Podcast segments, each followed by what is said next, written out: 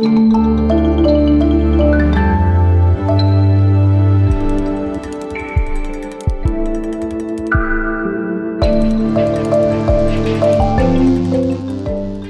war das im Osten?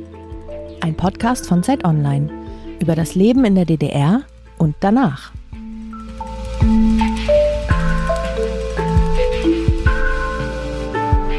Herzlich willkommen zu unserem Podcast Wie war das im Osten?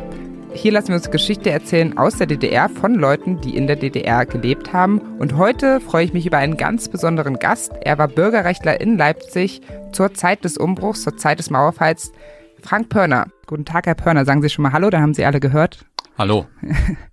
Mein Name ist Valerie Schönjan. Ich bin Autorin im Leipziger Büro der Zeit und mir gegenüber sitzt auch Michael Schlieben, politischer Korrespondent bei Zeit Online. Hallo. Wir beide moderieren diesen Podcast und das ist kein Zufall. Michael ist geboren 1979 in Frankfurt am Main und ich bin geboren 1990 in Magdeburg in Sachsen-Anhalt. Das heißt, wir haben ja so eine gewisse Ost-West-Diversität im Moderatorenteam und dies Absicht. Und bevor wir heute einsteigen, haben wir immer eine Frage, die wir allen unseren Gästen stellen. Und die stelle ich jetzt auch an Sie, Herr Pörner. Was vermissen Sie an der DDR? Was vermisse ich heute? Mhm. Oder wie ist die Frage? Genau. Ja. Also gibt es etwas? ja, natürlich gibt es eine ganze Menge Dinge, die früher anders waren, die man vermisst. Die Frage ist immer, ob man das gut oder schlecht findet. Die schlechten Dinge sind wir ja froh, dass die jetzt nicht mehr da sind, aber die vermissen. Was ich vermisse im persönlichen Umgang auch unter Menschen, auch unter Bekannten, ist eine, wie soll ich sagen, etwas, oder anders gesagt, es ist heute vieles etwas angespannter.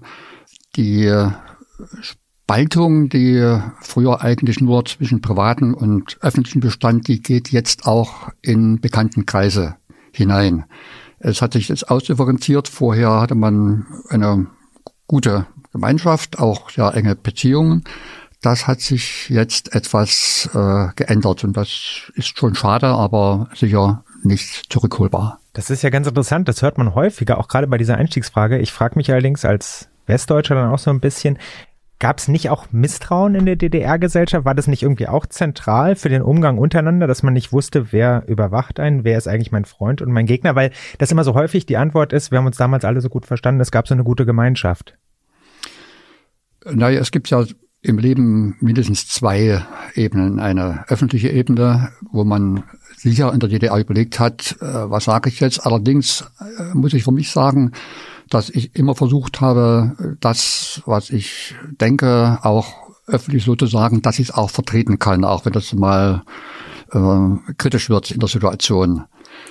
Ähm, Im privaten Kreis ist das natürlich anders gewesen. Fängt an bei Witzen, die man erzählt hat, was ja nicht ganz risikoarm war, wenn mhm. das in die falsche Kehle kommt.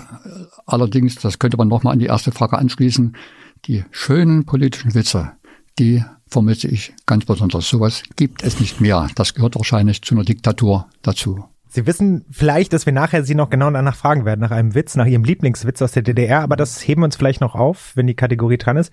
Ich würde Sie jetzt gerne erstmal noch kurz vorstellen, damit die Zuhörer auch genauer wissen, mit wem wir hier eigentlich sprechen. Diese Episode von Wie war das im Osten wird unterstützt von Audible. David Hasselhoff is back. Kurz nach dem Fall der Mauer sang David Hasselhoff in einem Kran, 30 Meter über der Mauer am Brandenburger Tor schwebend, Looking for Freedom. 30 Jahre später erzählt der legendäre Musiker in der turbulenten Agentenstory Up Against the Wall die wahre Geschichte hinter dem Mauerfall. Das Audible Original wird von William Cohn gesprochen, der vielen Hörern aus dem ZDF Neo Magazin Royal bekannt sein dürfte. Ja, Frank Pörner ist 1950 in Böhl geboren. Das liegt, wer es nicht weiß, im sächsischen Vogtland. Er ist heute 69 Jahre alt, hat drei Söhne und sieben Enkelkinder. Und er ist, wenn ich das sagen darf, bestimmt über zwei Meter groß, oder? So ist es. Zwei Meter und vier. Ja. Herr Pörner hat in Leipzig Mathematik studiert und war danach wissenschaftlicher Mitarbeiter in der dortigen Akademie der Wissenschaft, was er auch bis zur Wende geblieben ist.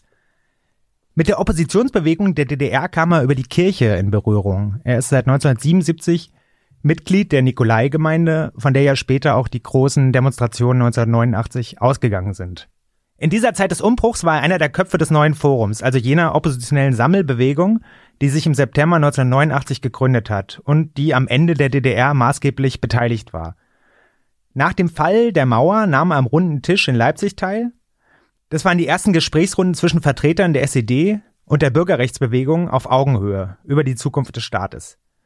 Nach den ersten freien Wahlen wurde er 1990 Stadtrat und bald darauf Leiter des Personalamts in Leipzig. Seine Aufgabe? Eine neue Stadtverwaltung aufzubauen, war bestimmt spannend, aber auch nicht ganz einfach. Schließlich musste er einen großen Stellenabbau betreiben und sich auch um die früheren SED- und Stasi-Menschen kümmern, die immer noch für die Stadt Leipzig arbeiteten. Man kann also sagen, lieber Herr Pörner, Sie kennen sich gut aus mit den Umständen, die zur Wende in Leipzig und in der DDR geführt haben, und Sie wissen, welche Folgen dieser Prozess auch im Detail hatte. Wir freuen uns sehr, dass Sie heute da sind. Sie hören diese Sendung ab dem 9. November an dem Tag, als die Mauer geöffnet wurde. Darüber möchten wir heute sprechen. Also darüber, wann ging es denn eigentlich los mit der friedlichen Revolution?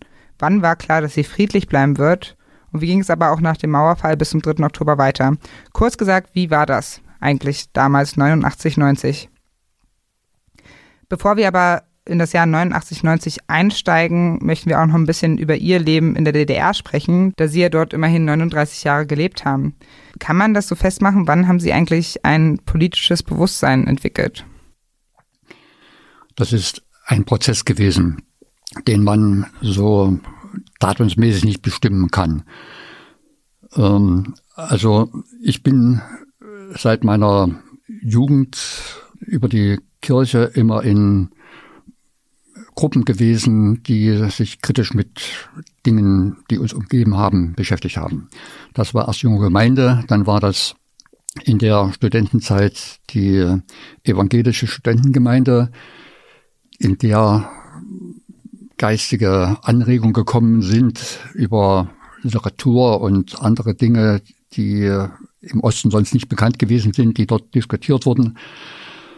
Über die Zeit dann ab etwa 1980, als äh, sich unter dem Dach der Kirche Menschen sammelten, die äh, überall hinterfragen wollten, die ich dann persönlich kennengelernt habe, später auch dann die Gruppierungen, zu denen sie gehört haben.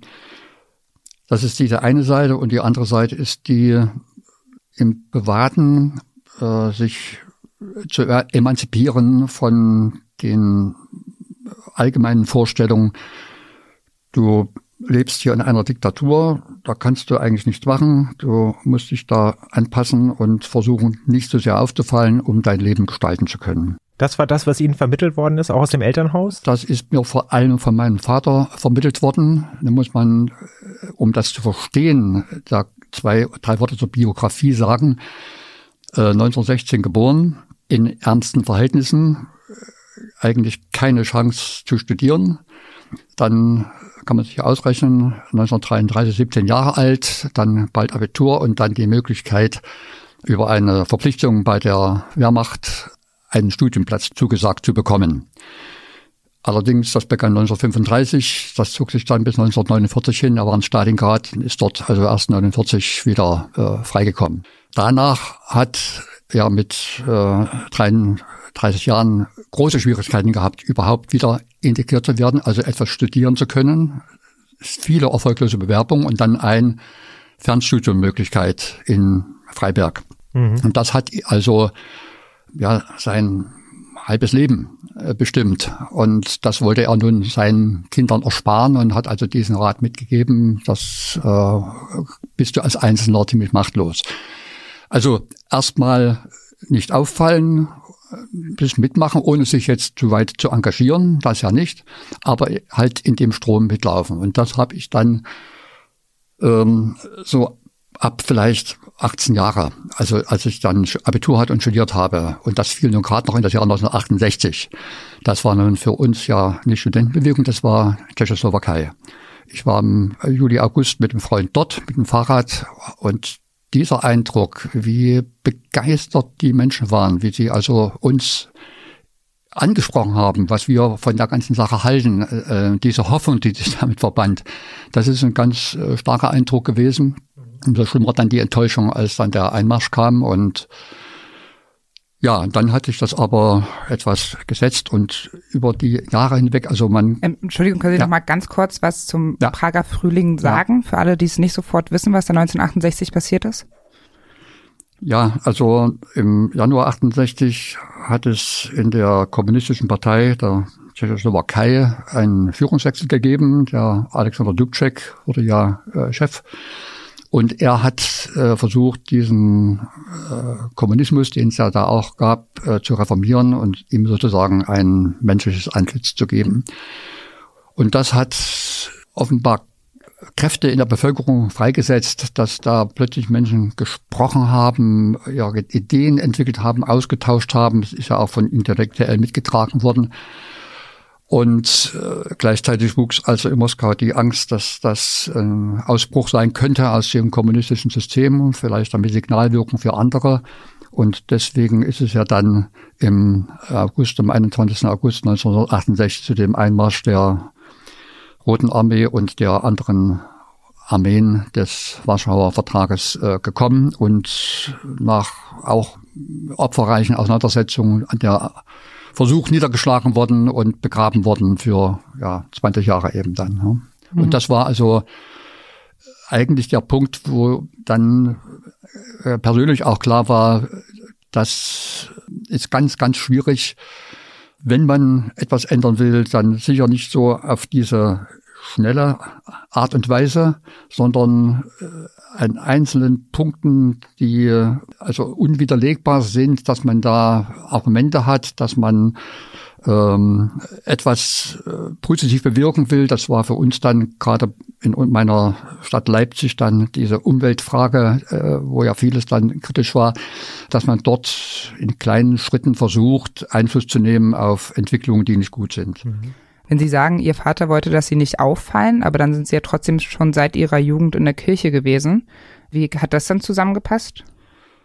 Naja, das war noch nicht so auffällig zu dieser Zeit. Also bei der Klasse waren noch 50 Prozent etwa, die auch in der Oberschule, die die Konfirmation gemacht haben. Das war also noch äh, nicht so die Entwicklung von 10, 20 Jahren später, als das dann durch war.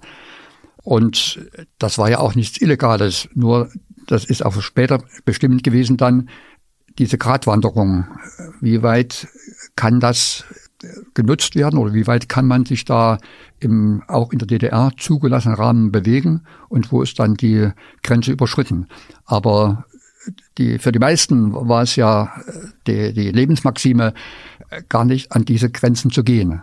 Das ist ja das Eigentliche, dass man sich abgefunden hat mit einer Situation, die sicher richtig beschrieben war, nur das hat dazu geführt, dass auch äh, jegliche Nutzung kleinster Möglichkeiten im Prinzip nicht erfolgt ist. Das wird vielleicht noch im später jetzt eine Rolle spielen, denn so die einzelnen Schritte, also eins mal vorweggenommen, die Wahlen, die ja alle zwei Jahre stattgefunden haben, äh, die ja keine Wahlen waren, sondern ein Abgeben von Stimmzetteln mit über 99 Prozent Beteiligung, aber die Möglichkeit zu nutzen, dort unter den Augen aller, die da saßen, in die Ecke zu gehen, wo irgendwo eine Kabine stand und dort etwas mit dem Zettel zu machen und zurückzugehen, einzuwerfen. Ähm, das war so in den Köpfen drin, da bekommst du Ärger, da verlierst du die Arbeit oder sonst was. Ich habe das da halt dann eines Tages probiert, so Anfang der 80er Jahre, und es ist nichts passiert. Also das war aber in den Köpfen drin. Ja, über diese Wahlen wollen wir auch unbedingt mit Ihnen nachher noch sprechen. Das ist ja auch ein spannender Punkt. Diese Haltung, die Sie gerade beschrieben haben von Ihren Eltern, die ist ja auch für die erste DDR-Generation vielleicht relativ typisch gewesen, ne? dass man nicht, äh, nicht opponieren soll, dass man nicht auffallen soll, aber auch nicht unbedingt mitmachen, aber vor allem eher ein bisschen ruhig Ja. halten und unter dem Radar fliegen. Wie waren Sie denn selbst als Jugendlicher? Waren Sie in irgendeiner Form rebellisch oder waren Sie auch ziemlich angepasst? Und es kam dann erst später quasi auch dieses kritische Bewusstsein, nachdem Valeria gefragt hat. Also rebellisch in dem Sinne, wie man das vielleicht versteht, bin ich sicher nicht gewesen. Also irgendwie Auflehnung schon im Elternhaus oder äh, in der Schule, äh, das nicht. Aber immer, sage ich mal so, kritisch hinterfragend. Mhm. War denn den Menschen bewusst, wie wirtschaftlich schlecht die DDR dasteht und hat das auch dann eine Rolle gespielt bei der Entwicklung des kritischen Bewusstseins der Menschen und auch bei Ihnen? Ja, dass äh, es wirtschaftlich nicht so gut geht, das war ja eigentlich in der äh, täglichen äh, Wahrnahme schon klar, äh, dass es immer mal wieder Engpässe gab, und jetzt nicht von Luxusgütern, sondern von Dingen, die eigentlich zum täglichen Leben dazugehören. Das war eben klar. Die Frage war nur, wie lang geht das noch? Sie haben jetzt gesagt, dass alle ähm, darüber gesprochen haben, wie lange noch. Aber was hätten Sie damals gewettet, wenn Sie gewettet hätten müssen, was, wie es weitergeht mit der DDR? Also hätten Sie wirklich gedacht, dass die sich auf ähm, Nein, also meine, äh, also die, die, die Hoffnung war, dass irgendwann das, was äh, Gorbatschow angefangen hat, auch in die DDR übergreift. Da gab es ja auch dann Überlegungen, wer könnte ihren Hoffnungsträger sein in der SED, der Motro oder sowas. Das war also verfehlt, die Hoffnung. Die, ähm, die Erwartung war eigentlich, äh, wenn ich jetzt 20 Jahre zurückdachte, da war es auch schon prognostiziert und es ging halt weiter ja, jetzt kann man das auch wieder prognostizieren, aber irgendwie geht's weiter und alle Machtmittel, um äh, Protest klein zu halten, hat der Staat ja erstmal. Er hat ja alles durchdrungen, hat alles in der Hand. Formal war es schwierig, sich vorzustellen, dass sich was ändert. Und die Frage ist ja auch, geschichtlich sind zehn Jahre nicht viel, aber auch 30 Jahre nicht viel. Mhm. Aber für das Leben eines Menschen sind sie schon viel. Ob ich mit 40 jetzt das erlebe oder mit 60, das hat sich dann auch gezeigt, wie das äh, unterschiedlich angekommen ist, ist das schon äh, sehr entscheidend. Und ähm, bloß vorstellbar war mir es eben nicht, ähm, was dann gekommen ist, so in so schneller Zeit, mit einer Wiedervereinigung der beiden äh, deutschen Staaten. Dass äh, ähm, die Mauer vielleicht mal durchlässiger wird, das hatte ja begonnen mit Besuchsreisen, von denen ich auch dann schon profitiert hatte und mal in Westdeutschland war und wieder zurückgekommen bin allerdings. Ähm, das ja, aber dass das dann diese Entwicklung nimmt, so schnell, das war äh, irgendwie nicht vorstellbar für mich jedenfalls. Wann waren Sie in Westdeutschland? Wen haben Sie da besucht? Ja, ich war 1987 zum ersten Mal beim Geburtstag meines Onkels. 86 war noch abgelehnt worden. 87 äh, und 88 und auch 89. Äh, dann hat sich das so ergeben, weil die Generation über mir gerade immer so einen runden Geburtstag hatte, zu dem man dann durfte. Und das habe ich dann auch genutzt, äh, diese Reisen zu verbinden mit den also anderen Bekanntschaften, die ich hatte, zu besuchen, also keine Verwandten und auch das Land kennenzulernen. Das lag mir schon sehr äh, am Herzen. Wo waren Sie denn da?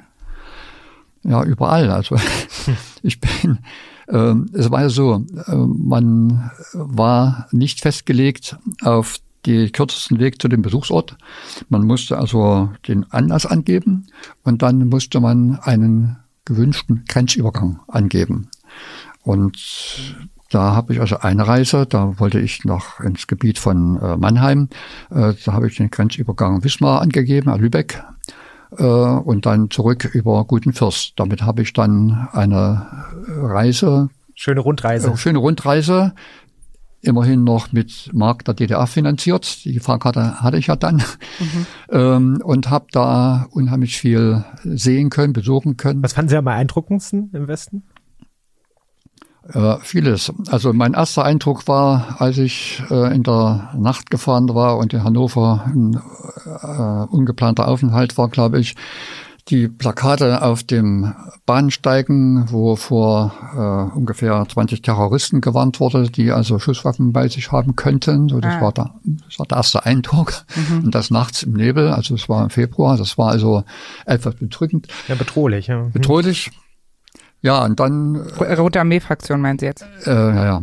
Und dann habe ich beim eigentlichen Anlass meines Besuches äh, darum gebeten, dass mir drei Dinge ermöglicht werden. Ich wollte eine Schule äh, sehen, von innen auch mit jemandem sprechen, mit dem Lehrer mal sprechen äh, ist dann der Direktor geworden sogar. Der dachte aber, ich suche da vielleicht eine Arbeit, ich will übersiedeln. Das hat er mir geschildert, wie schwierig das ist und so weiter. Aber das wollte ich gar nicht. Aha. Es war einfach so, die Bildung war ja, das Bildungswesen war ja in der DDR auch ein ganz großes Problem, mit dem wir uns in der Kirche auch gerade sehr beschäftigt haben. Ähm, und ich wollte einfach mal äh, Fragen stellen, was erleben und wie das geht und so. Das zweite war Wissen dann. Sie dann noch, ob Sie da eine Erkenntnis davon getragen haben, was irgendwie besser, schlechter, anders naja, ist? Ähm, ob die Erkenntnis richtig war, ist die andere Sache, aber äh, was ich ja auch als Vormeinung schon hatte, dass über vieles äh, geredet wird, also dass das Bild breiter ist, drüber geredet wird, diskutiert wird, jetzt nicht nur äh, angewiesen wird, äh, wo der Harte langläuft. Ähm, ob das so zutrifft, ist eine andere Sache, aber der Eindruck war schon so. Äh, das war ja das, was uns vor allem bedrückt hat in den Fächern, in denen es äh, auf äh, also die weitgehend ideologiefrei waren, Naturwissenschaften und sowas, äh, hat die DDR ja keinen schlechten Unterricht gehabt. Das sind wir ja äh, mhm. gut gewesen. Was halt dann schwierig war, das waren die äh, Sachen Deutsch, Geschichte und äh, solche Dinge, wo es also auch dann auf Interpretationen ankommt, wo man verschiedene Meinungen haben kann. Ich meine, äh, chemischen Reaktionen kann ich meistens nur eine Meinung haben. Das lerne ich meistens, eben. Ja. Dann, ich hätte immer verschiedene ja. Meinungen als ja. andere als die Klassenlehrerin. Ja gut, das kommt auch vor. Aber dann äh, muss man die Korrektur auch als berechtigt empfinden. Das ist bei anderen Fächern halt anders. Ja, ne? klar. Ja, das ja. war die Schule. Das zweite war, ich wollte mal auf einem Arbeitsamt äh, gucken, was da ist. Da war aber nicht viel los. Das war also noch eine Zeit, wo kaum jemand da war. Da saß eigentlich nur ein Afghaner da, der eine Arbeit sucht und sagt, er geht nicht wieder zurück. Das wird 20 Jahre Krieg geben dort. Aber anders als immer gewarnt in der DDR, ne? Da wurde auch immer von den arbeitslosen Heeren in Westdeutschland ja, ja, gewarnt. Ja, ja, ja. Na gut, ich meine, das war schon, so viel wusste man schon dann. Also die Informationen, die politischen Informationen, äh, die habe ich ja jetzt nicht aus der DDR-Zeitung bezogen, sondern über Rundfunk. Also Fernsehen hatten wir nicht. Das äh, äh, war schon Teil der Ahnungslosen, wo Sie gewohnt haben? War Leipzig schon Teil der Ahnungslosen? Also, dass man kein Westfernsehen bekommen hat? Nee, nein, nein, hm, nein deswegen wir grundsätzlich wegen der Kinder auch, wir wollten die ohne Fernsehen aufwachsen lassen. Das war ein bisschen eine Vorgabe. Das äh, hat sich dann äh, 90 geändert, ja. Nein, wir hätten in Leipzig das schon gehabt. Äh, Im Vogtland war das schon schwieriger, wo ich aufgewachsen bin. Da kam an sich nur äh, Westsender. Für Osten brauchte man umfangreiche Antennen, Antennen bei meiner Oma. Das, ja, ähm, also die politischen Informationen, die äh, hat man eigentlich schon äh, aus dem, äh, also im Deutschlandfunk in der Regel äh, bezogen. Und hat mich also das nicht überrascht. Ne? Äh, was mich überrascht hatte eben, war da einen Afghanen anzutreffen und mit dieser Vorahnung, die sich dann mhm. auch noch so bestätigt hat, oder noch stärker bestätigt hat, als er sie gesagt hatte und sagt, also er geht da nicht zurück. Ja. Mhm. Und das dritte war, ich wollte einen von den Grünen sprechen.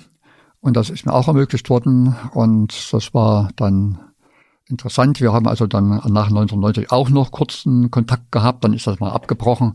Und sie hatten also die Oktober-November-Tage völlig äh, an sich vorbeigehen lassen, weil sie damit beschäftigt waren, sich gegen einen Truppenübungsplatz äh, in Käfertal bei Mannheim äh, zu engagieren. Und da war das im Mittelpunkt und was da sonst noch passierte, das war eigentlich 89 jetzt. Ja, 89. Das ja. Wahlplakat der Grünen, ich habe mich damit mal beschäftigt war in diesem Wahlkampf. Alle reden über Deutschland, wir reden über das Wetter. Mhm. Da waren sie ganz stolz ja, drauf, ja. nicht über diese deutsche Politik zu sprechen, was aber auch so ein bisschen äh, Themen vergessen Ja, das war damals, am ne? Anfang ne? äh, sicher ein großer Fehler auch. Äh, das haben wir auch dann in Leipzig äh, gemerkt. Dann, aber ja, aber die drei Dinge, das äh, war das, was ich mir gewünscht hatte, was auch alles drei realisiert worden ist. Und dann, ja. ja. Okay, aber lassen Sie uns nochmal über die Kirche sprechen, die jetzt schon mehrmals angeklungen ist, aber das auch einmal explizit zu machen. Sie waren da sehr engagiert. Und was wir uns fragen, weil man auch häufiger drauf stößt, warum hatte eigentlich die Kirche so eine Bedeutung für die Opposition in der DDR? Warum war das nur da möglich? Ja, der Staat war ja zentral, sagen zentralistisch aufgebaut und hat auf jeder Ebene alles öffentliche Leben beherrscht, dominiert. Also eine Gleichschaltung auch aller äh, Strukturen, die es vielleicht nach dem Krieg wieder gegeben hat. Äh, Vereinsleben in diesem Sinne gab es nicht. Es gab dann verschiedene Gliederungen im Kulturbund, um auch solche nicht direkt politischen Dinge einzufangen, äh, die es äh, ja auch gegeben hat. Ansonsten war das äh, der einzige Raum, also in der Kirche, in dem äh, keine Vorgaben staatlicherseits waren, worüber geredet wird, was sein darf, was nicht sein kann. Und das andere, die Selbstorganisation war halt eine demokratische. Das heißt, Gremien wurden gewählt. Die Sitzungen, die dann stattfanden, die liefen so ab, dass es halt äh, Rede und Gegenrede gab und Abstimmungen gab mit ungewissem Ausgang und äh, die äh, Strukturen, die man in einem demokratischen Staat braucht, die sind also ja nicht entwickelt, die haben überdauert in der evangelischen Kirche und waren all denen dann auch vertraut, die äh, 1989 dann vor allem mit zu den neuen Gruppierungen gekommen sind. Ansonsten wäre das wahrscheinlich viel schwieriger gewesen. Und da hat man also Erfahrungen gesammelt, angefangen davon, dass man bei einer Wahl auch nicht gewählt werden kann, äh, was ja bei den Volkswahlen überhaupt nicht zur Debatte stand. Da wurden ja also alle gewählt, da gab es keine Verlierer. Ich weiß noch, wie ich 1984 zum ersten Mal kandidiert hatte für die sächsische Landessynode, also die, das Parlament der sächsischen Landeskirche. Da bin ich nicht gewählt worden und als dann das Ergebnis bekannt gegeben wurde, da hat dann der Superintendent äh, sich bei allen bedankt und auch bei denen, die nicht gewählt worden sind, denn ohne die hätten wir nicht wählen können. Naja, das ja. ist so eine Binsenwahrheit und trotzdem mhm. ist die äh, für beide Seiten eine ganz wichtige, dass sich die einen bewusst sind, das war eine Wahl, und die anderen, ja, das gehört dazu, auch das Verlieren können gehört dazu. Ne?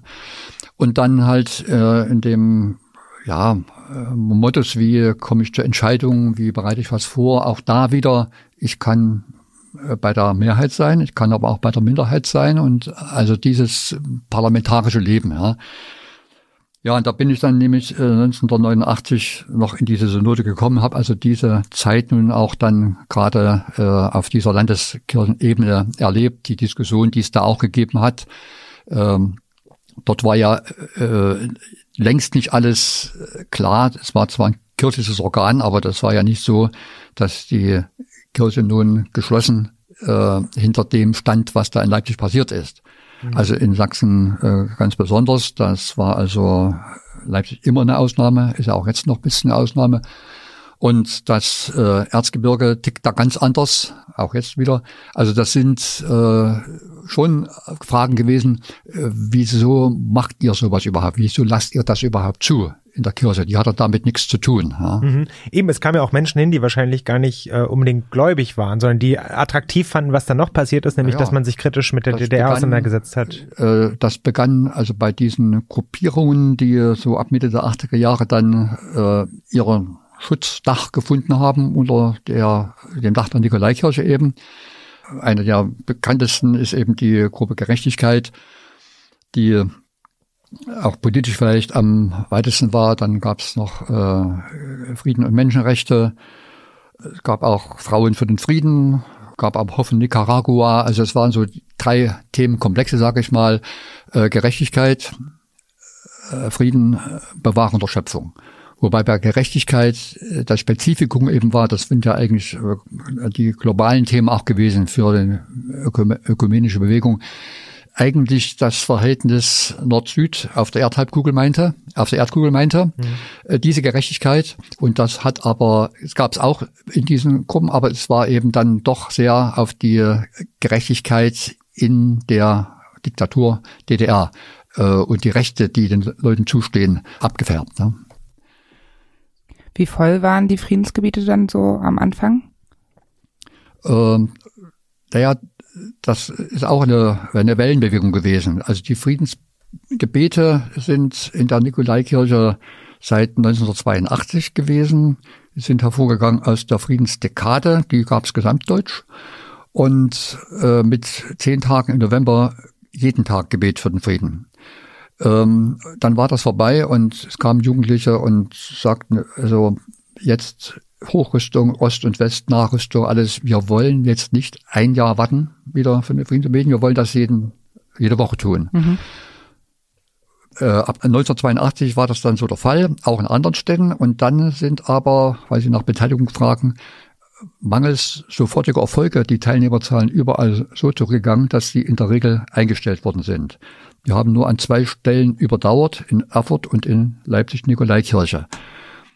Und äh, weil die Teilnehmerzahlen so gering waren, die Nikolaikirche fast 2000 Menschen, äh, sind dann zehn Leute, die das dann äh, insgesamt sind, ein bisschen wenig, hat man sich dann in eine kleine Kapelle begeben und hat das aber trotz der kleinen Zahl, das ist das, was mich immer noch fasziniert, was so wichtig ist dann, dass man sich jetzt nicht von großen Zahlen nur leiten lassen darf, trotz der kleinen Zahl durchgehalten wöchentlich und war dann da, als dann äh, politischere Dinge dazukamen, die sich damit zusammenlegen ließen und dann die Zahlen wieder gestiegen sind, also von Mitte der 80er Jahre von manchmal zehn Leuten, dann durch diese thematischen Dinge, die von verschiedensten Gruppen gestaltet worden sind, wieder auf Dutzende oder auch äh, Hunderte von Menschen.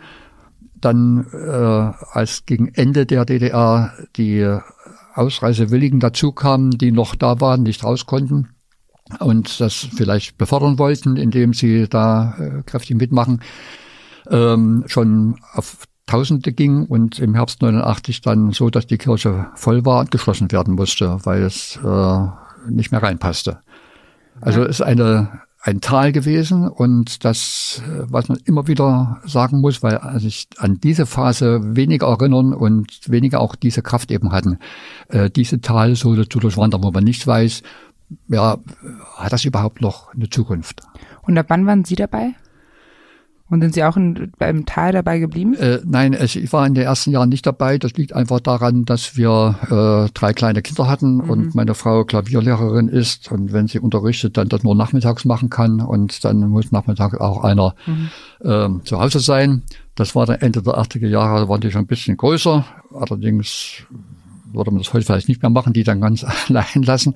Das war auch andere Herangehensweisen damals. Ich bin seit 88 äh, regelmäßig dabei gewesen. Das war auch dann eigenes Interesse der Nikolai-Gemeinde, um präsent zu sein, weil ja von, von vornherein nicht klar war, wie läuft's an dem Tag, was könnte passieren. Die Gemeinde als Verantwortlicher muss schon präsent sein, um das im Blick zu haben, weil es halt äh, ja genügend Versuche gegeben hatte, auch von staatlicher Seite Einfluss zu nehmen, dass das also nicht mehr stattfindet. Und die Gegenreaktion war eben jetzt peinlich auf alles zu achten, dass es eben keinerlei Anlass gibt, offiziell und legal irgendwie dagegen vorzugehen. Ja. Also ich war deswegen eigentlich jeden Montag äh, seit 88 dabei. Konnte man denn damals unpolitisch, also bevor wir jetzt ganz einsteigen in äh, die Zeit der friedlichen Revolution, ähm, konnte man denn überhaupt in der Kirche Mitglied sein, ohne politisch zu sein? Oder war das eben dann in der DDR von vornherein auch irgendwie ein politischer Akt? Also weil die Regierung dann doch versucht hat, die Freiräume, die dort stattfanden, irgendwie zu begrenzen und man naturgemäß als Mitglied der Kirche auch irgendwie natürlich etwas dagegen tun wollte? Naja, also politisch in dem Sinne war auch in der Kirche nur ein kleiner Teil. Den meisten war das, ähm, will ich sagen, egal. Also die Gesamteinschätzung der DDR war bei allen etwa gleich. Aber sich jetzt an verschiedener Stelle zu engagieren und dann vielleicht auch noch in einer Richtung, die über Grenzen hinausgeht. Das ist ja das, was wir vorhin, glaube ich, nicht ganz zu Ende geführt haben, ähm, wie der Anteil derer war, die überhaupt zur Kirche gehört haben. Bei diesen erwähnten Gruppen war das ja so, dass die zum Teil mehrheitlich da nicht äh, dazugehörten, was ja nicht nur ein formaler Akt ist, sondern auch eine Verbundenheit mhm. oder ein Vertrautsein mit Formen religiösen Lebens, also Gebet, Gottesdienst und so weiter. Wenn die nicht äh, verinnerlicht sind, natürlich schneller zu Konflikten führen, wenn ich dann gesagt kriege, so geht das, so geht das nicht. es ist keine politische Veranstaltung im wahren Sinne des Wortes. Es ist eine religiöse Veranstaltung, die aber nicht apolitisch ist, die also die Nöte der Menschen aufgreift und die äh, durchaus äh, auch zu Konsequenzen führen kann, aber in diesem Rahmen. In der Kirche selbst nochmal äh, unterschiedlich. Wir hatten auch eine Punkerin zum Beispiel als Gast hier, die erzählt hat, dass sie das Einzige, wo es möglich war, äh, Konzerte zu machen, war eben auf dem Kirchhof, in dem Fall in Berlin. Ja. Also da sind ja auch, auch Kreise sich überschnitten. Ich habe mich das gefragt, als ich gelesen habe, dass 3000 Leute in der Kirche saßen und das Kyrie Eleison gesungen haben. Also mhm. wie, wie sie den Sound eigentlich auch geprägt haben dieser Revolution als Kirche. Also das war ja schon irgendwie, dass sie den Ton da vorgegeben haben, dass sie die Institution waren, die die, Organis äh, die, die Demonstrationen auch organisiert hat, von der sie ausgegangen sind. Und es waren aber bestimmt nicht alle eben gläubige Lutheraner oder Katholiken, die da drin gesessen haben, mitgelaufen sind. Also die Kirche hat die, den Protest geprägt, oder? Ja, geprägt ist jetzt vielleicht, äh, ja, in mancher Hinsicht stimmt das schon. Ähm, es geht aber nicht so weit, äh, weil das ein Nebensatz war, organisiert. Also die Kirche hat keine Demonstration organisiert, das hat überhaupt niemand organisiert. Okay, sie ging vom Kirchhof aus zumindest. Ja, sie ging davon aus, aber es ging von den Menschen aus. Hm.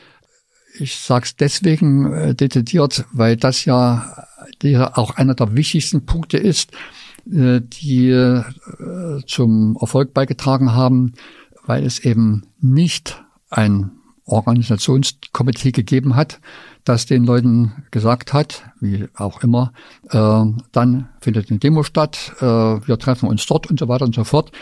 Ähm, ich glaube, das war ein entscheidender Punkt, den auch der Staat nicht verstanden hat, weil er das sich nur nicht vorstellen konnte. Bei eigenen Demonstrationen am 1. Mai und 7. Oktober ähm, war das klar geplant, wann, wo, wer aus welchem Betrieb, da lief das ja über die Betriebe, äh, zu sein hat und welches Plakat er trägt und so.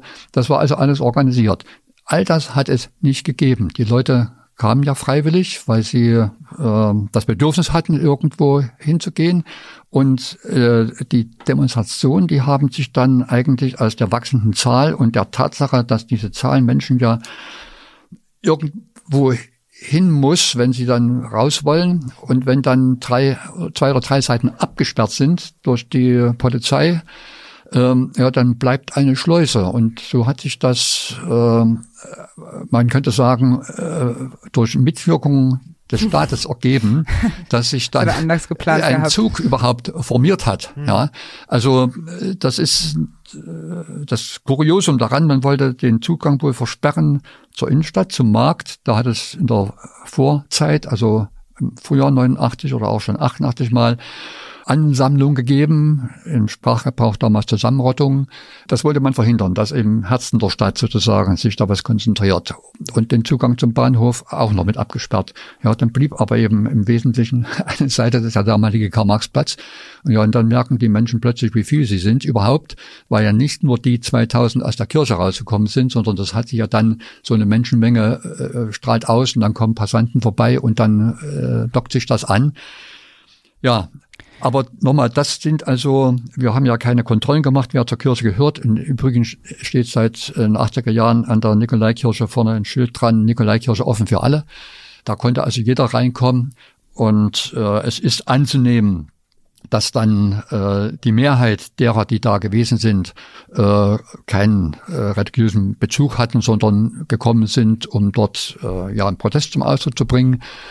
Dann war sicher auch noch ein ganzer Teil da, der einen offiziellen Auftrag dort war und auch keine Kirchenzugehörigkeit hatte. Es ist ja das Kuriosum, dass am 9. Oktober schon Nachmittag 14 Uhr die Kirche weitgehend besetzt war im Schiff unten. Das ist dann später rausgekommen. Ich habe auch das Band mal gehört.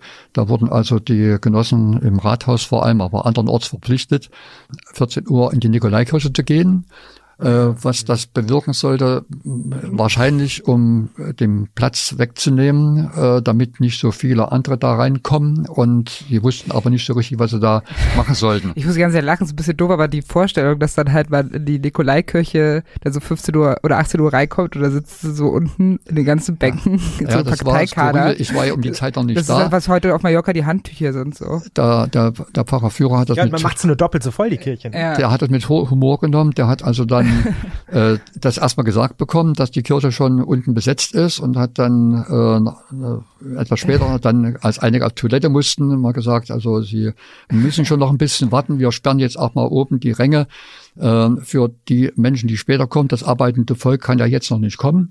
Und, ja. Und äh, da hat aber keiner gelacht. Ne? Das war also betretenes ja, ja. Schweigen. Überhaupt eine, eine Atmosphäre muss das gewesen sein. Menschen, die noch nie wahrscheinlich in der Kirche waren, dort sitzen, wissen nicht, was sie machen sollen, müssen drei Stunden warten, bis das dann losgeht. Ja? Äh, müssen mal auf Toilette gehen und alles. Also also die waren auch da, ne? Ja. aber waren dann in der Minderheit. Äh, wir sind ja schon voll äh, eingestiegen in die wirklich Montagsdemonstrationen, die sogenannten. Äh, bevor wir das nochmal von vorne so ein bisschen aufrollen, machen wir unsere erste Rubrik.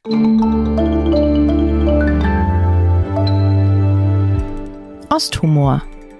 Sie haben vorhin schon selber kurz die Witze angerissen, die man sich in der DDR erzählt hat. Und wir würden gern von Ihnen einen guten Witz aus der DDR hören. Ja, da gibt es so viele gute Witze, aber äh, ein auszuwählen, kommt ein Westdeutscher Besuch zu seinem ostdeutschen Verwandten und fragt den in der Wohnung so ganz zwanglos, ja, was heißt denn eigentlich schon im Ulbricht? Also älter Witz, ne? Dann guckt er sich erschrocken um und sagt, geh noch raus. Ja, sie gehen dann auf die Straße und sie gehen dann auf einen Platz in die Mitte und da guckt sie noch mal um. Und er sagt, was ist denn das? Was, warum, was ist denn jetzt? Äh, und da flüstert er ihm ins Ohr, ich mag ihn. und Ulbricht, erklären Sie es kurz für die so, Nachgeborenen, ja. die ihn nicht mehr so ganz genau Ulbricht präsent war also, haben. Äh, in der ersten Hälfte, sagen wir mal, der Existenz der DDR, der äh, Generalsekretär der SED, der Sozialistischen Einheitspartei, also der maßgebliche Mann, bis er dann ja in hohem Alter äh, von Honecker ja, gestürzt worden ist, kann man schon sagen, abgeserviert worden ist. Aber das war ja der, unter dem auch die Mauer gebaut worden ist, mit dem berühmten Satz, niemand denkt daran, eine Mauer zu bauen. Ja. Den mochte keiner, das war Common Sense. Das war, ja, da war ja auch in gewissem Sinne lächerlich, aber halt gefährlich auch, ja, weil da ja. eben da, da wehte ja noch ein anderer Wind, muss man ja sagen. Also ja. die harten Auseinandersetzungen zwischen Staat und Kirche, mit der Einführung der Jugendweihe und mit den äh, Restriktionen dann auch äh, bei der Bildung und so, das ist ja vor allem unter Ulbricht gewesen. Das hatte ja dann sich etwas relativiert und äh, war ja auch eine Zeit lang in der Hoffnung unter Honecker, bis es dann halt doch wieder äh, wegbrach. Ne? Ja, es ist schwierig. Ich weiß, solche äh, Witze dann denjenigen, die es nicht erlebt haben, äh, zu erzählen, dass sie auch verstanden werden. Ja. Aber, äh, ja, aber es ist voll super, weil das ist so ein bisschen die Idee für diese ganze Rubrik. Ne? Ja. Also weil sich in der Witze ja auch so ein bisschen immer die Gesellschaft widerspiegelt. Können Sie noch einen erzählen, weil Sie ja schon so gesagt haben, Sie kennen so viele, weil eigentlich haben wir sonst öfter das Problem, dass, oder was heißt Problem, aber es gab auch schon Gäste, die das nicht so ad hoc wussten. Deswegen finde ich ganz spannend, dass Sie sagen, dass Sie gleich so viele haben. Ja, äh, einen relativ unpolitischen, äh, der die Versorgungslage beschreibt, hatte jemand im Kaufhaus in der Etage verirrt und äh, fragt äh, die Verkäuferin, sagen Sie mal, äh, Schuhe gibt's hier wohl nicht. Sagt er, nein, äh, hier gibt's keine Teppiche, keine Schuhe, gibt's eine Etage höher. Richtig gut. Sie haben, ähm, Sie meinten vorhin am Anfang, als Sie gesagt haben, also als wir danach gefragt haben, was Sie vermissen, und haben sie, wenn ich das richtig verstanden habe, auch gesagt, dass sie diese Art von Humor so ein bisschen vermissen. Diese Art von Witze, weil man sich die zuhauf erzählt hat und das heute nicht mehr so sei. Ähm, hängt das dann halt irgendwie damit zusammen? Waren die Witze damals besser, weil das irgendwie eine Art Ausweg war aus der Diktatur und deswegen mussten die Witze wenigstens gut sein? Ja, auf jeden Fall. Das ist halt ein Ventil gewesen, das heute also nicht mehr nötig ist, weil dieser Druck nicht da ist. Ne? Ich meine, heute werden auch äh, von äh, Comedians oder so äh, Witze gemacht, sage ich mal, aber ich finde die qualitativ drei Stufen tiefer in der Regel als das, was die äh, Witze damals betraf. Ne? Also äh, war natürlich auch immer eine ganz reale Gefahr im Hintergrund stand, muss man ja auch sagen. Mhm. Ähm, da fällt man doch einer vielleicht ein, da fragt mhm. einer, weißt du eigentlich, wer das zweite Gleis der transsibirischen Eisenbahn baut? Und da sagt er, nö, ja, du, wenn du weiter solche Witze erzählst. ja. Ja, das waren ja, Ja. also überhöht jetzt, aber Mhm. es waren da schon Gefahren im Hintergrund. Ja. Und heute sind Witze ungefährlich, genau. Und dadurch ja, oft das, belanglos. das juckt ja. keine und es gibt kaum gute politische Witze, sage ich mal, nach meinem Dafürhalten. Für das, was 89, 90 passiert ist, gibt es ja verschiedene Namen. Wende, friedliche Revolution, Mauerfall. Haben Sie einen bestimmten Begriff, den Sie dafür halt immer verwenden und aus einem bestimmten Grund? Ja, also ich bemühe mich immer von der friedlichen Revolution zu sprechen. Das ist etwas sperrig in der Umgangssprache, der Begriff, ist aber derjenige, der sich zumindest in Leipzig eingebürgert hat. Sachlich ist er sicher auch ein richtiger, also ich denke schon, eine Revolution im Wortsinne, eine Umwälzung ist das ohne Frage gewesen und dass die immer mit Blut verknüpft sein muss, was man meistens denkt bei Revolution, das ist ja im Wort überhaupt nicht inbegriffen. Es ist ja nur Umwälzung. Gibt ja auch technische Revolutionen, die auch nichts mit Blut zu tun haben. Haben Sie sich wie Revolutionäre gefühlt? Nein, nein. Ähm, das ist viel zu schnell gegangen äh, und ist ja auch anfangs so nicht absehbar gewesen. Und als es dann äh, absehbar war, dann hatte es mit, äh, wenn man das Revolutionärsein, also mit auch mit Gefahr verbindet, äh, war ja vorbei dann. Ja.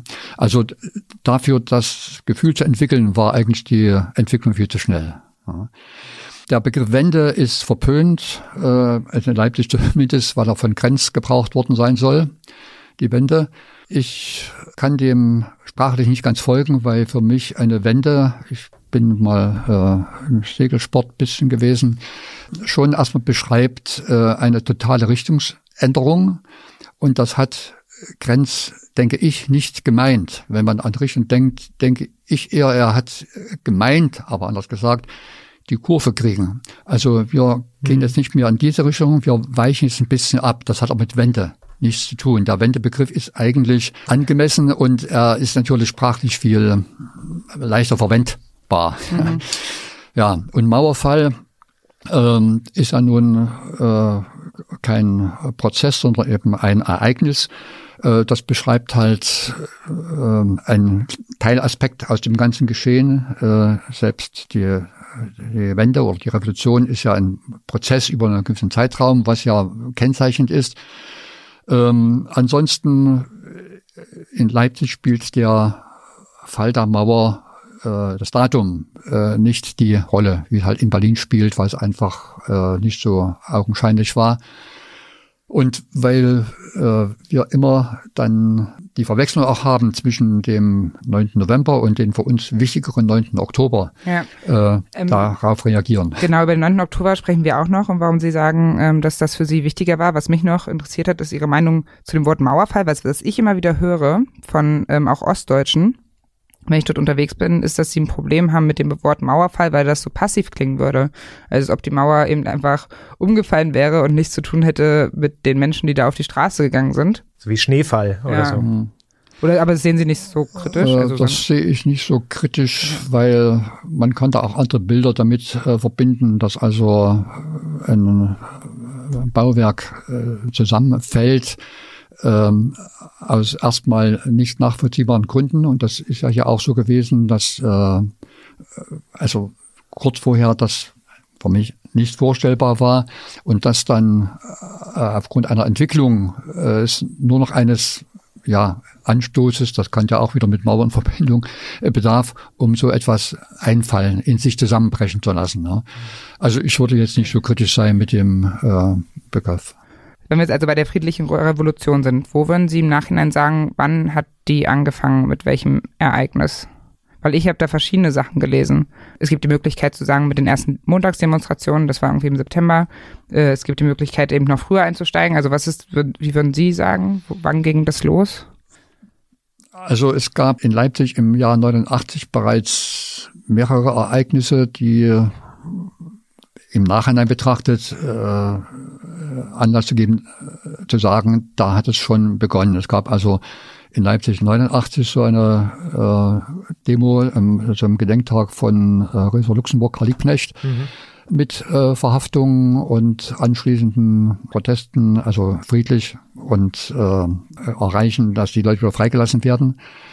Es gab dann im äh, Mai die Wahl mit am Abend dann äh, Protesten von Nichtwählern, die sich in dem äh, zentralen Teil der Stadt, also Marktplatz, getroffen haben und protestiert haben, wo die Staatsmacht eingegriffen hat. Und es gab dann äh, Aktivitäten den Sommer über. Es gab einen Stadtkirchentag, also neben dem offiziellen Kirchentag noch einen parallelen ähm, der die äh, Protestgruppen äh, vereint hat und außerhalb des Programms dann das nur laufen konnte, aber gelaufen ist, was ja schon erstaunlich war, dass das überhaupt abgelaufen ist.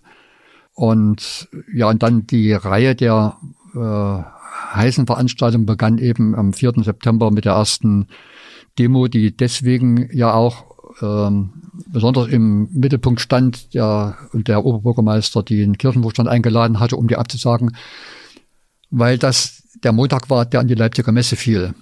Und da also auch die Außenwirkung eine andere war, äh, erstmal auf die Messegäste und dann vor allem eben auch auf Medienvertreter, die zu dieser Gelegenheit Messe auch in Leipzig waren, ähm, als westlichen Medien, was sie ja sonst nicht ohne weiteres durften. Die durften ja nicht Berlin verlassen und dann irgendwas äh, äh, berichten, sondern mussten das genehmigen lassen. Und das ist halt äh, bei solchen Sachen äh, sicher nicht genehmigt worden. Ja. Also wann hat es dann für Sie persönlich dann begonnen? Persönlich, also beteiligt, äh, äh, persönlich war ich in dem Jahr äh, an dem zweiten Pleiße Pilgermarsch hieß das.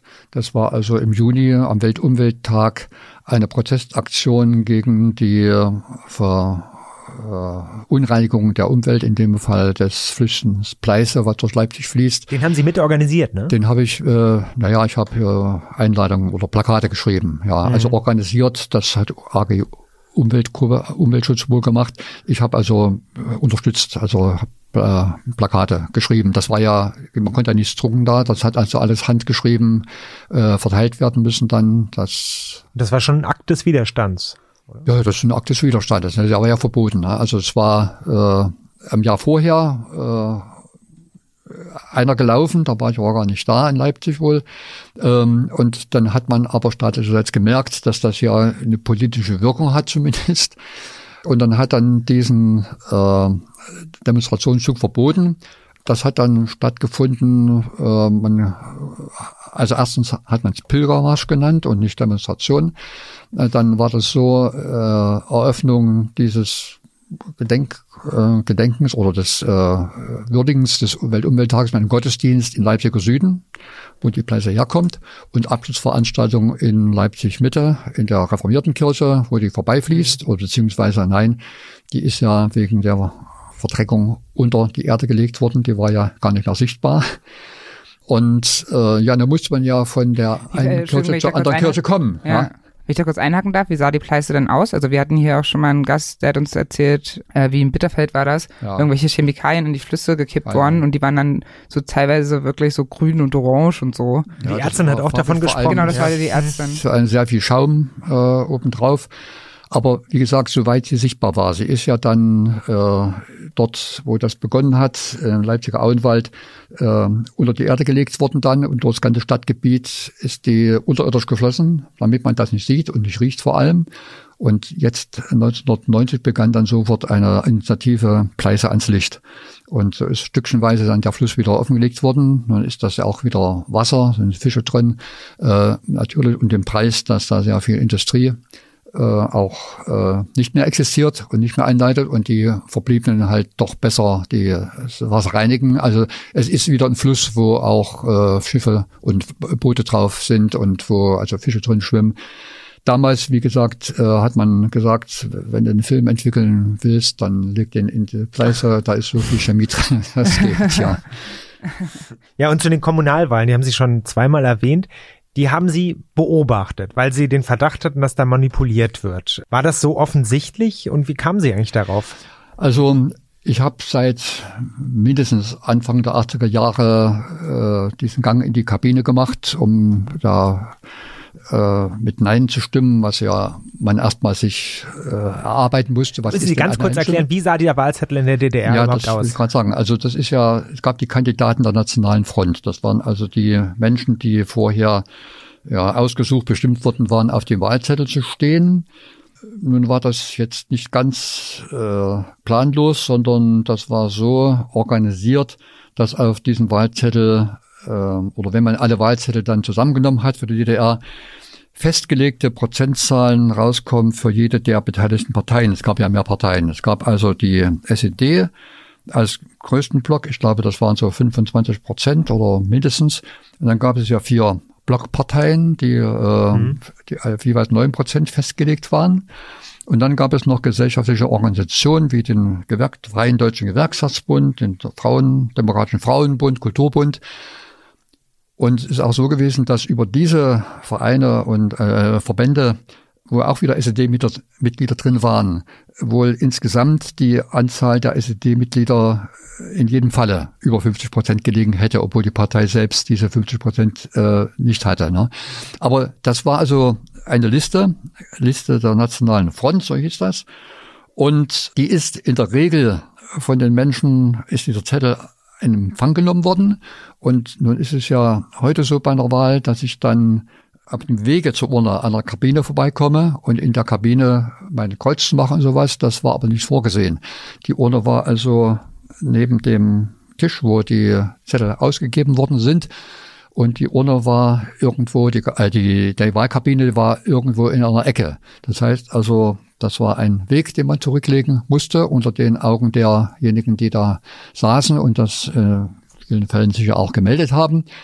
Ähm, und dann musste man wissen, ja, wenn ich jetzt einen durch oder einen schräg durchstreiche, das ist äh, bestenfalls ungültig, wahrscheinlich aber als Ja-Stimme gewertet, denn die Sprachregelung, eine schriftliche gab es nämlich nicht, war die, auch bei der Ausstellung, wer jetzt gegen die Kandidaten sein will, der muss alle Kandidaten einzeln durchstreichen. Äh, wenn man also einen vergessen hat, dann war das immer noch eine Stimme für die Nationale Front, aber es wurde für die Person als Gegenstimme gewertet. Aber dass es wenige gemacht haben, war das also erstmal äh, ohne Belang. Woher wusste man das? Ne, das war halt, ich wie gesagt, das muss man sich erstmal erarbeiten, das musste man durch Gespräche rauskriegen, auch von Leuten, die dann mal an Auszählungen teilgenommen haben, was ich dann auch regelmäßig gemacht habe. Das ähm, durfte man aber an Auszählungen teilnehmen. Das durfte man, allerdings musste man da auch äh, sich bemühen, dass man nicht etwa dann kam, wenn das Wahllokal geschlossen war, dann durfte man äh, oder wurde man nicht mehr reingelassen, da war eben zu. Ich habe es dann so gemacht, dass ich dann kurz vor Schließen des Wahllokals rein bin mit meiner Stimme und dann da geblieben bin. Ja, das ähm, ja, das waren alles so kleine Hürden, die da aufgebaut worden sind, damit man äh, das, äh, den Protest möglichst äh, gering hält. Ja, und ähm, also das war eigentlich ein Abgeben eines ungeänderten Wahlzettels. Und das nächste war, man hat ja auch Buch geführt, wer überhaupt schon da war. Und dann hatte sich ja ergeben, dass dann äh, die Leute, die noch nicht da waren, aufgesucht worden sind, um sie dazu zu bereden, doch ihre Stimme abzugeben, möglichst gleich in der sogenannten fliegenden Wahlurne. Da kann man natürlich alles Mögliche reinwerfen. Ne?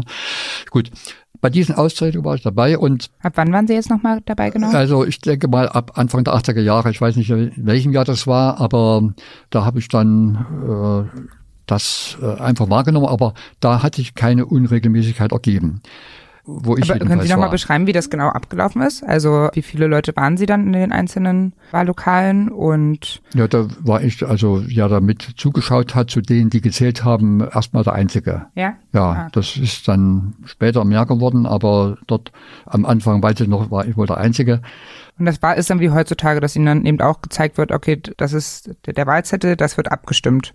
Und das war dann eben am Ende genauso, wie Sie es dann gezählt haben. Also ja, aber es also, gab ja auch schon damals eigentlich, es war ja schon früher keine freie Wahl. Also wieso gab es denn da keine Unstimmigkeiten oder was war dann der Ver Naja, also später? das ist noch der Zeitpunkt gewesen, wo halt äh, die Leute alle äh, gekommen, also fast alle gekommen sind, ihre Zettel im Empfang genommen haben, zusammengeklappt und gleich eingesteckt. Dann äh, passiert da nichts. Ne?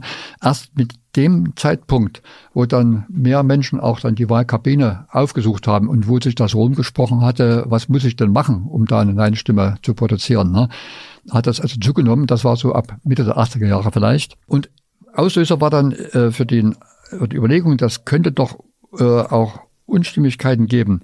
Ähm, die Ergebnisse der Wahlen, die wurden zunächst mal in der Leipziger Volkszeitung, der lokalen SED-Zeitung, detailliert veröffentlicht. Also jetzt nicht bloß die Wahlkreise, sondern auch die einzelnen Wahlbezirke, also die kleinere Einheit. Und da konnte man dann Rückschlüsse ziehen auf bestimmte äh, Gebiete in der Stadt, mit welchen äh, Prozenten da abgestimmt worden ist. Und da ist, äh, das muss 84 gewesen sein, ich weiß es aber nicht mehr ganz genau, mir aufgefallen, dass es da im Leipziger Osten, das war nur ein Problemviertel, sozialen Problemviertel, aber auch städtebaulichen Problemviertel, das war also sehr verkommen, dass da plötzlich solche kleinen Einheiten gab, wo die Zustimmungsrate 75 Prozent war. Mhm. Mhm. Wäre ein Traumergebnis eigentlich. Mhm. Aber bei sonst 99 Prozent mhm. ist das ja ein Politikum. Ja. Mhm. Und wenn ich solche Zahlen habe, dann kann ich natürlich äh, mir die zusammengefassten selber ausrechnen. Und weil das nun offenbar erkannt worden ist, ist dann ab der nächsten Wahl diese Kleinteiligkeit und Bekanntgabe unterblieben. Dann hat man bloß noch die großen Zahlen bekannt gegeben. Ja, und dann kann ich jetzt nicht äh, nachprüfen, was ist da vielleicht gemauschelt worden. Aber das heißt, da wurden dann noch Mitte der 80er Jahren diese einzelnen Zahlen veröffentlicht, also von ja. diesen Wahlbezirken. Und dann war aber trotzdem das Ergebnis auf der höchsten Ebene dann schon verfälscht? Also weil dann ja, ich glaube, ich glaube es nicht, äh, dass es dort, äh, war das ja, also das betraf ja nicht die ganze Stadt, das waren ja bloß äh, kleine Gebiete, mhm. wo das halt äh, durchgerutscht war. Und ähm, es war vielleicht auch ein Anfang, ähm, äh, denn das haben ja sicher auch andere noch mitbekommen, äh, dass es durchaus möglich ist, Protest äh, zu zeigen ohne dass man gleich ins Gefängnis kommt, ja. Und dass sich das dann bei den folgenden Wahlen, das waren ja so alle zwei bis drei Jahre, waren ja durch diese unterschiedlichen Ebenewahlen, ähm, zur Zunahme dieser Proteste geführt hat und das dann äh, vertuscht worden ist. Es wird sich bei diesen ersten, wo das also so aufgetreten ist, äh, in der großen Zahl, also ich denke, die hätte man ja nachprüfen können ähm, nicht so äh, äh, gefälscht worden sein. Also hat man jetzt nicht nachkontrolliert, ne? aber das war nur das Signal, wenn wir diese kleinen Zahlen weiter veröffentlichen und dass die weitergeht, man konnte sich ja überlegen, dass das vielleicht Kreise zieht, weil ja vier Jahre, zwei, drei Jahre später äh, die sozialen Probleme nicht weg waren und mhm. der Wohnungsabriss und alles, ne? ähm, dass man dann sich die Möglichkeit geschaffen hat, äh, an den großen Zahlen was zu machen, was ja auch dann äh, geschehen ist und was dann 89 nachweisbar war. Als wir dann halt in dem Stadtbezirk Mitte von den 82 Wahllokalen äh, ja 80 äh, die Zahlen zusammengetragen hatten alternativ und dann sich beim Zusammenzählen herausstellte, dass das also mit der äh, Gesamtzahl, die daraus kam, überhaupt nicht übereinstimmte mit der veröffentlichten Gesamtzahl für diesen Stadtbezirk. Also Sie, äh, Sie waren dann in einem Bezirk in Mitte ja. oder genau und Sie äh, haben sich dann einfach abgesprochen, also mehrere Oppositionellen, dass Sie da überall hingehen und haben dann die Zahlen mitgeschrieben, die Sie ausgezählt haben und haben die dann zusammengetragen und so kam das dann die raus. Die sind okay. auf zwei Ebenen. Das hat einmal haben das kirchliche Gruppen gemacht und zum anderen auch eine Fachgruppe Dialog beim Kulturbund. Da hatte ich auch eingesprochen, der sich dann, mit dem ich bekannt wurde. Ähm, das hatte ich schon bemerkenswert gefunden, weil das ja immerhin eine staatliche Institution war, der Kulturbund. Und dort hatte sich halt eine Fachgruppe Dialog etabliert. Ähm, über die dann später nicht mehr groß zu hören war, aber die das also auch äh, verfolgt haben. Was haben Sie mit dem Befund gemacht? Haben Sie den irgendwie publiziert? Das war ja nicht möglich, an ja, die Kirchentür nein, genagelt oder ist, äh, jedem das, erzählt, dem Sie getroffen das haben? Das ist zusammengetragen worden, erstmal verglichen worden und dann verwendet worden in äh, Diskussionen, die ja im Sommer über stattgefunden haben, auch mit staatlichen Stellen äh, dass auf die Unregelmäßigkeiten bei der Wahl verwiesen wurde. Es ist ja auch dann Anzeige gestellt worden, die erstmal nicht bearbeitet worden ist, beziehungsweise als äh, liegen geblieben ist, die allerdings dann relativ schnell äh, dann nach dem Mauerfall, vorher nicht, aber ähm, relativ schnell äh, bearbeitet worden sind und was ja auch dazu geführt hat, dass der damalige Oberbürgermeister äh, mit Haft bestraft worden ist wegen Wahlfälschung. Mhm. Ja, also das ging dann relativ schnell, weil die Zahlen waren eben da. Ja. Und in Leipzig hat es dazu geführt, dass sich dann die Stadtverordnetenversammlung äh, selbst aufgelöst hat, weil sie festgestellt hat, dass die Wahl nicht rechtmäßig war. Also sie war nicht rechtmäßig gewählt. Mhm.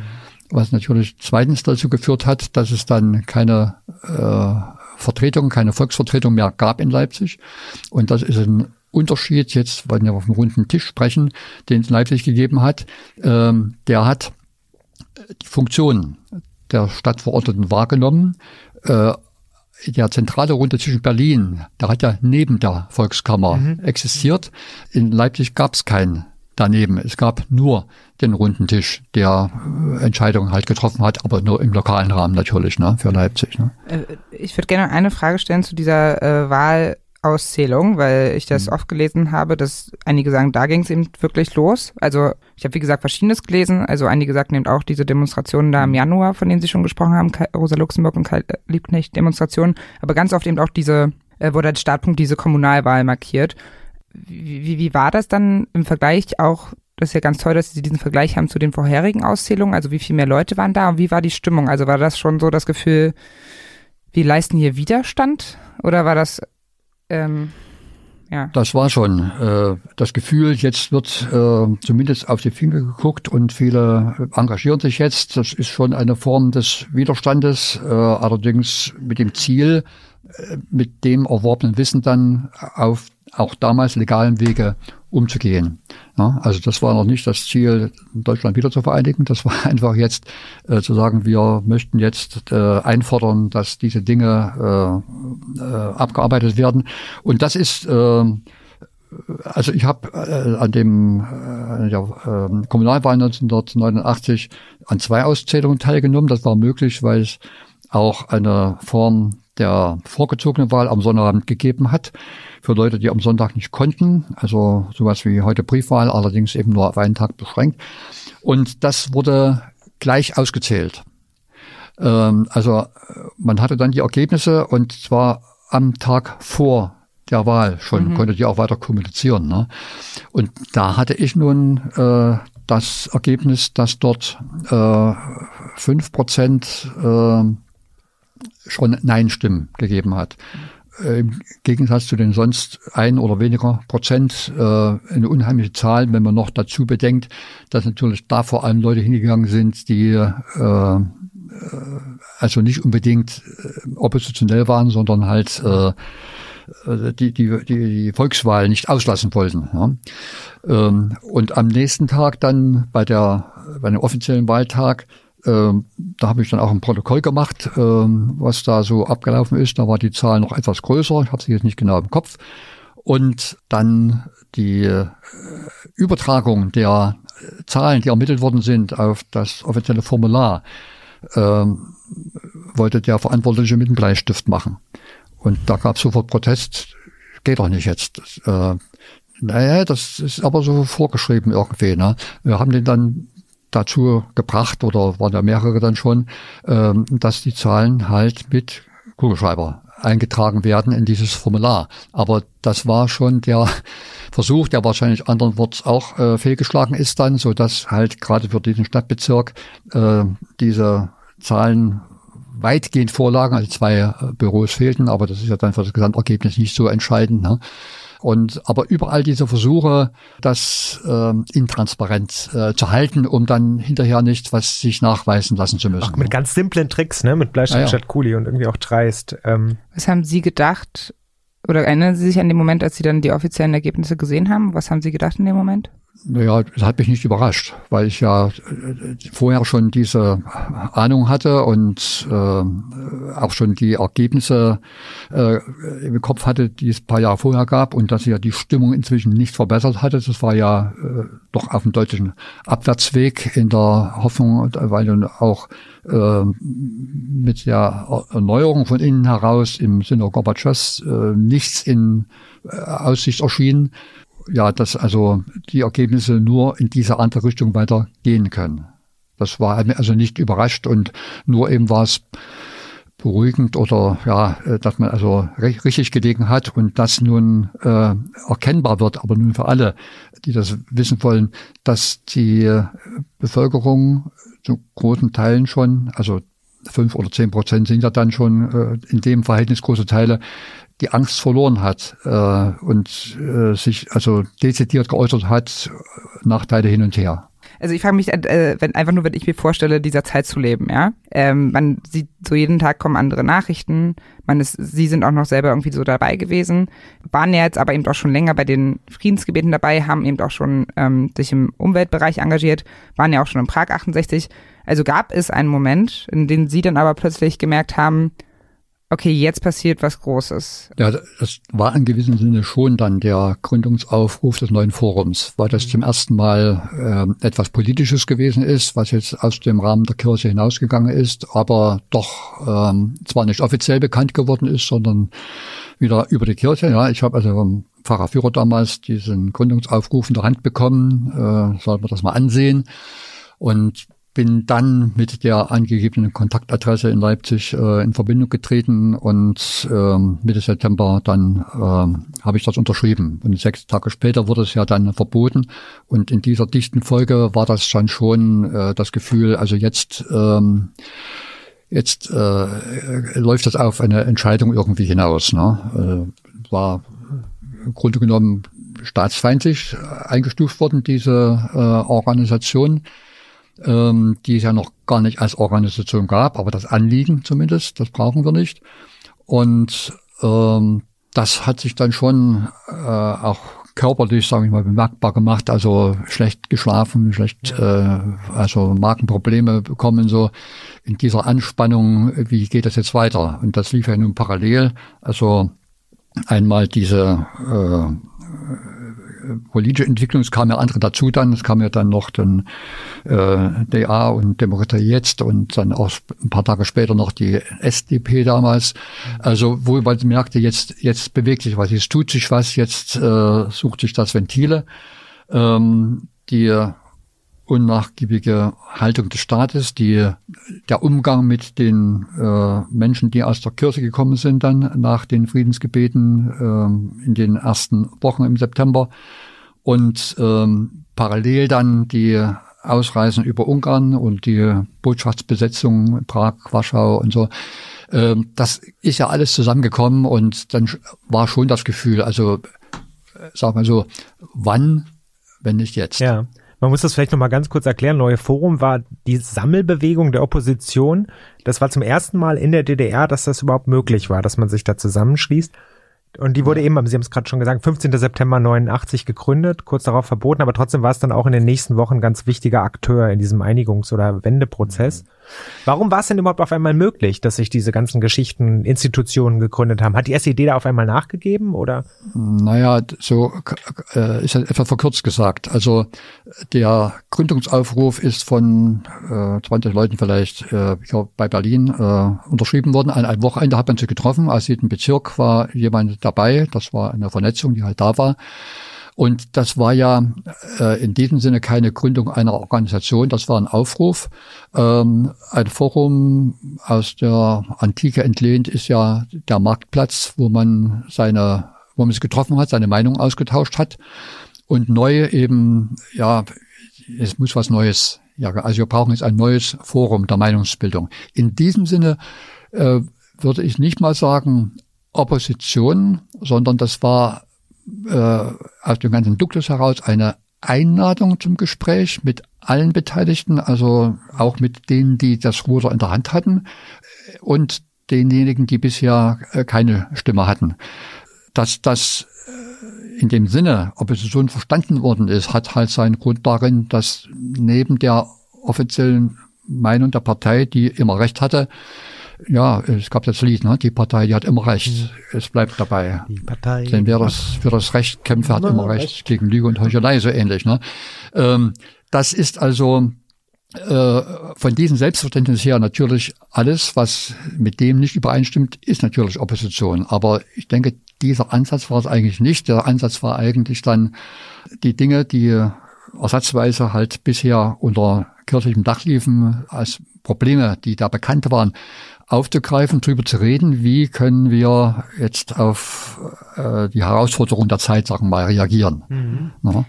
Ähm, was hast du da gerade gesungen eigentlich? Die Partei hat immer recht. Die Partei, die Partei, die hat immer recht. Ich weiß gar nicht, das ist so ein Ohrwurm. Ich weiß gar nicht, wo Ja, ich den ja, hab. äh, Genossen, es bleibt dabei. Denn wer für das Recht kämpft, hat immer Recht gegen Lüge und Heuchelei.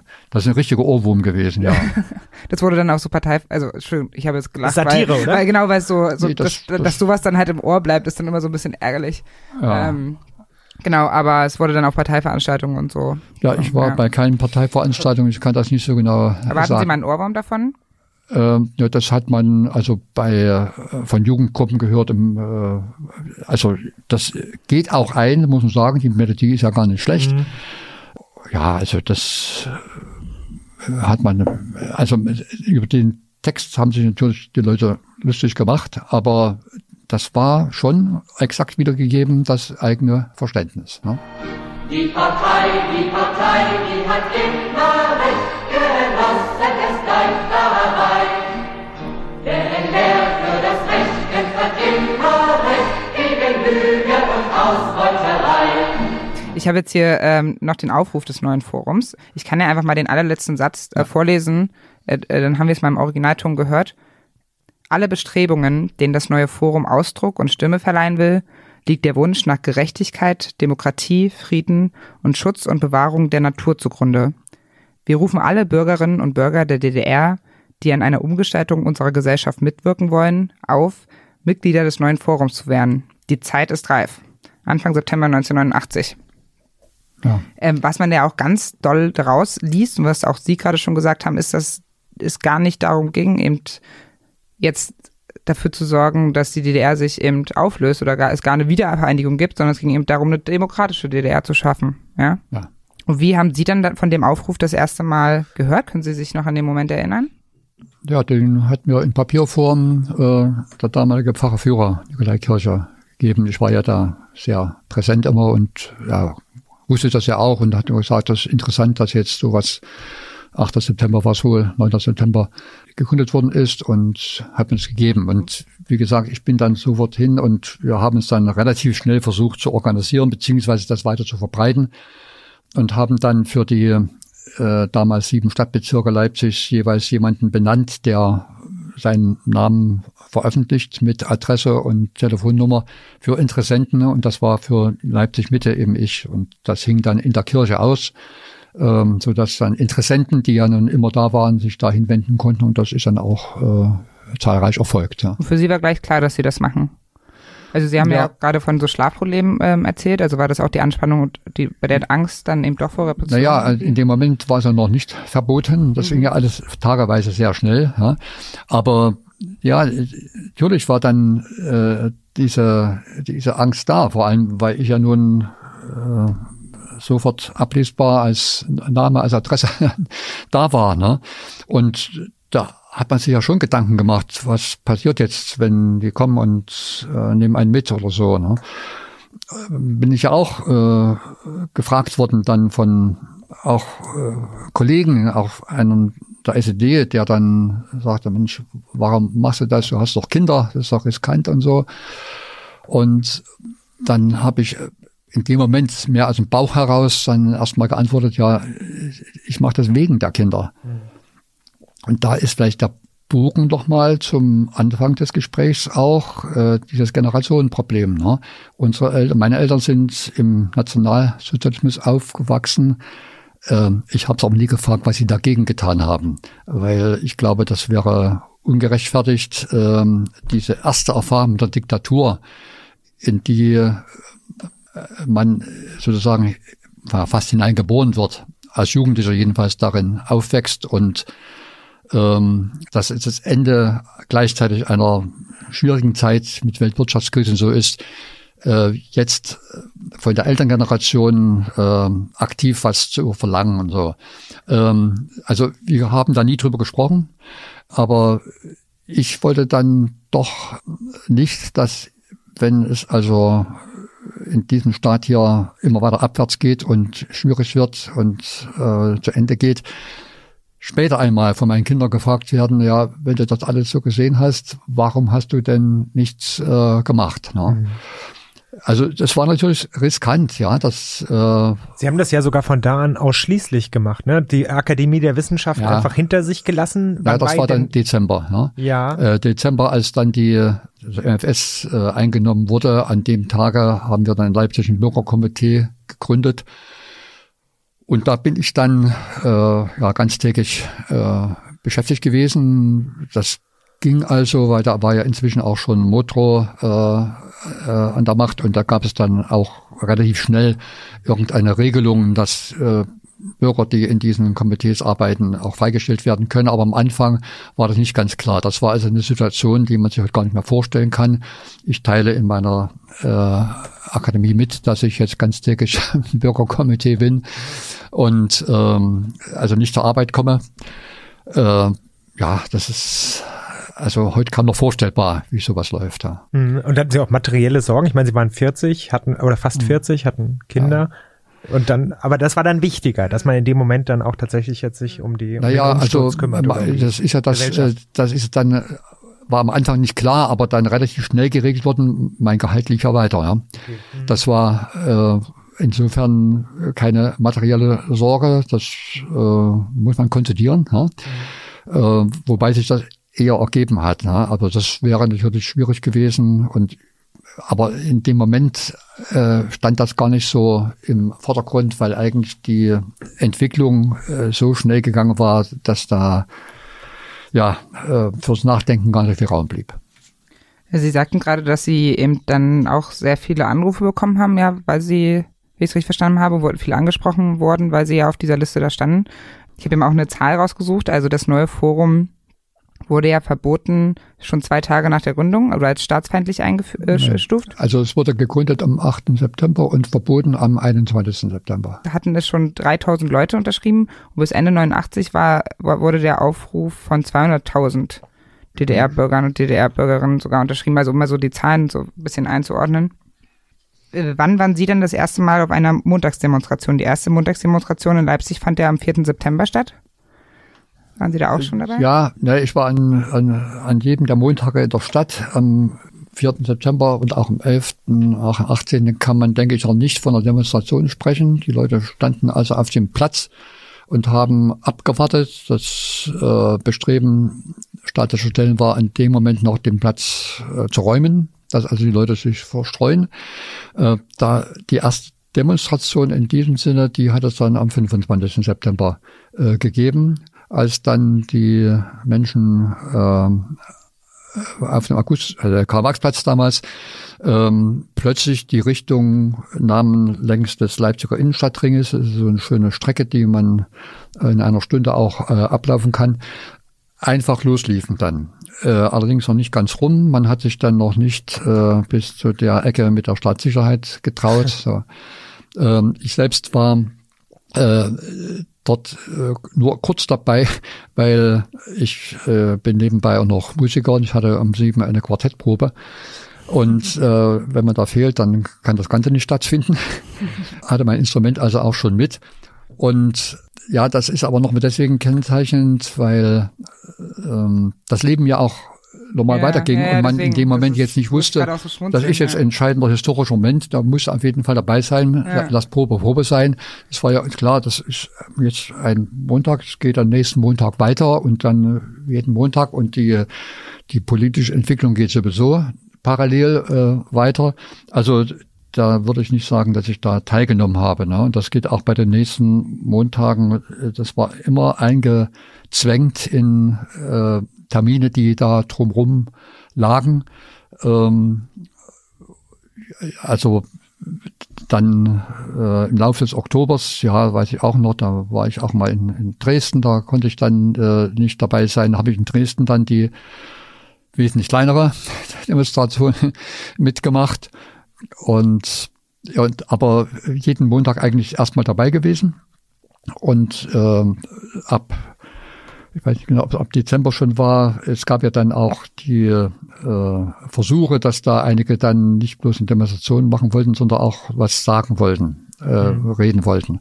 Und das war erst etwas unbeholfen mit so einem Megafon, das hat kaum jemand verstanden. Später wurde dann ähm, äh, Technik zur Verfügung gestellt, die dann äh, äh, Rednern die Möglichkeit gab, auch von allen gehört zu werden. Und das war etwas äh, koordiniert worden vom maßgeblich vom neuen Forum und wer sich da so eigentlich zusammengefunden hatte, etwas unorganisiert, um das Ganze strukturiert äh, zu halten. Äh, es hat sich gezeigt, wenn jetzt Leute, die nur äh, großen Frust hatten, äh, was erzählen wollten, denen dann die Stimme wegblieb oder die dann sich in Satz verhedderten und so, dann wurde plötzlich die Masse der Leute unruhig und es zerbröselte. Ja. Lassen Sie uns vielleicht kurz noch vor mhm. dem Fall der Mauer ja. im Oktober bleiben, ja. weil das ist ja auch schon spannend genug. Ja. Sie haben gerade darüber gesprochen, dass Sie sich nicht getraut haben, den Stadtring ganz zu laufen, wegen, weil Sie da an der Behörde vorbeigekommen wären. Wie gefährlich war das denn überhaupt, da teilzunehmen? Hatten Sie Angst, da zu laufen?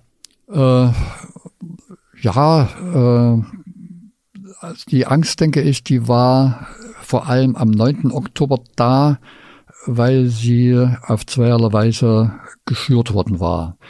Und zwar äh, vor dem Hintergrund sicher, dass diese Demonstration so nicht stattfinden sollte, hatte äh, die äh, Partei, nehme ich mal an, äh, die in, den Entschluss gefasst, die Menschen auf eine geeignete Art und Weise davon abzuhalten, überhaupt in die Stadt zu gehen.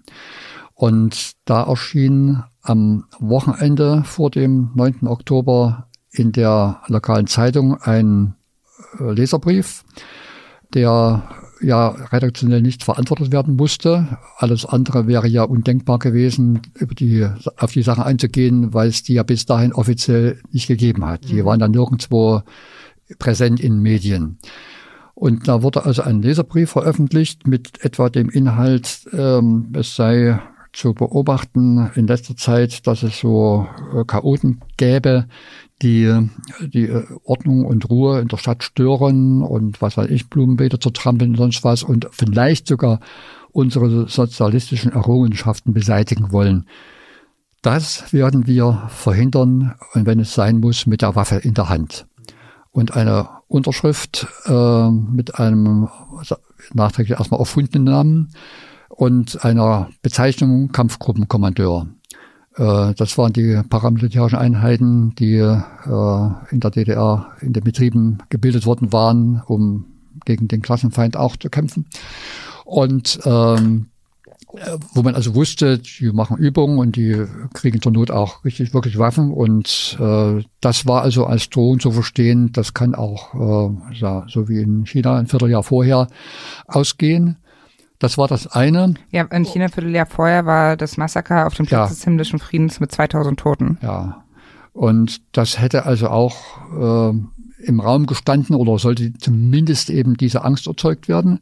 Und das andere war, dass dann so Gerüchte umgingen, die möglicherweise allerdings auch eine reale, reale Basis hatten, ähm, dass in den Krankenhäusern zusätzliche Blutkonserven angefordert seien, dass es äh, äh, Urlaubssperren gegeben habe, dass die Leute also in Dienstbereitschaft versetzt worden seien und dass man sich also vorbereitet auf blutige Auseinandersetzungen. Ne?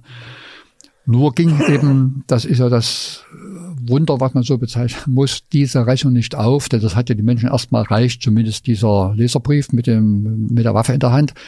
Und äh, statt der 25.000 vom Vormontag waren es eben nicht der Hälfte, sondern dreimal so viel, die gekommen waren.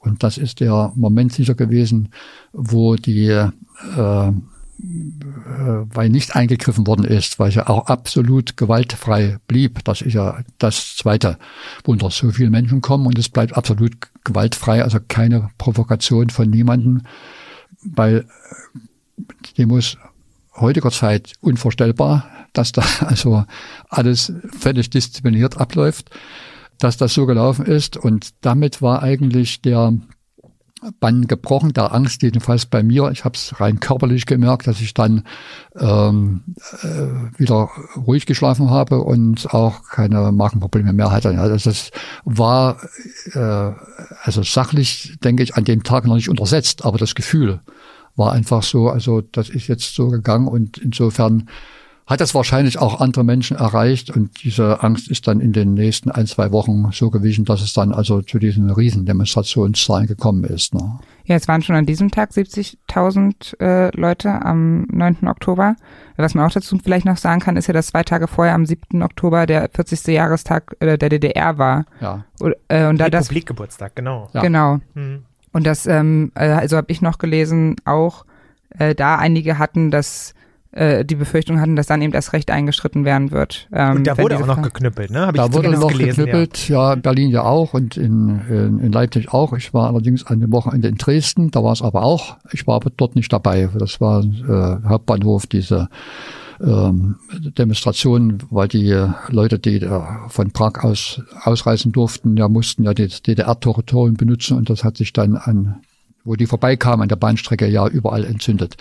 Ja, am 7. Oktober äh, hat man das noch alles, äh, waren allerdings auch nicht so viele Menschen da. Das war ja nicht diese große Zahl, die zusammengekommen ist. Es waren äh, weniger, die da äh, einfach da waren und allerdings auch, obwohl sie einfach nur da waren, trotzdem äh, mitgenommen worden sind, äh, also äh, zugeführt, hieß das ja, äh, worden sind. Also verhaftet. Äh, naja, äh, Verhaftung ist eigentlich der falsche Ausdruck. Für Verhaftung brauche ich einen Haftbefehl. Das ist dann der Rechtsstaat, dass ich jetzt äh, etwas, äh, dass die Polizei nur ausführt. Ähm, hier war es ja so, es lag ja kein Haftbefehl vor. Man hat einfach Leute rausgegriffen und wenn man sie erwischt hat, zugeführt, auf Lastwagen geladen und dann wohin gebracht, in Stasi-Untersuchungsgefängnisse äh, äh, Gefängnisse oder so.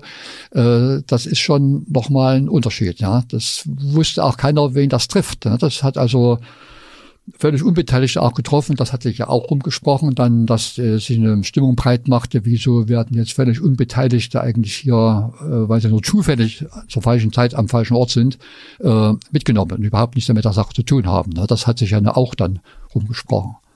Ist ja auch heute so krass, wenn man, also da haben Michael und ich auch im Vorgespräch schon drüber gesprochen. Das ist ähm, einfach krass, wenn man sich so Videos und Fotos von damals so anschaut, also auch schon vom 9. Oktober. Von dieser, also die Stimmung springt auch so durch den Bildschirm schon fast so ein bisschen drüber. Vor allen Dingen, wenn man dann eben in dem Moment auch schon weiß, okay, das war so ein historischer Moment, das war der Moment, wo eben irgendwie entschieden wurde, sie greifen da nicht ein.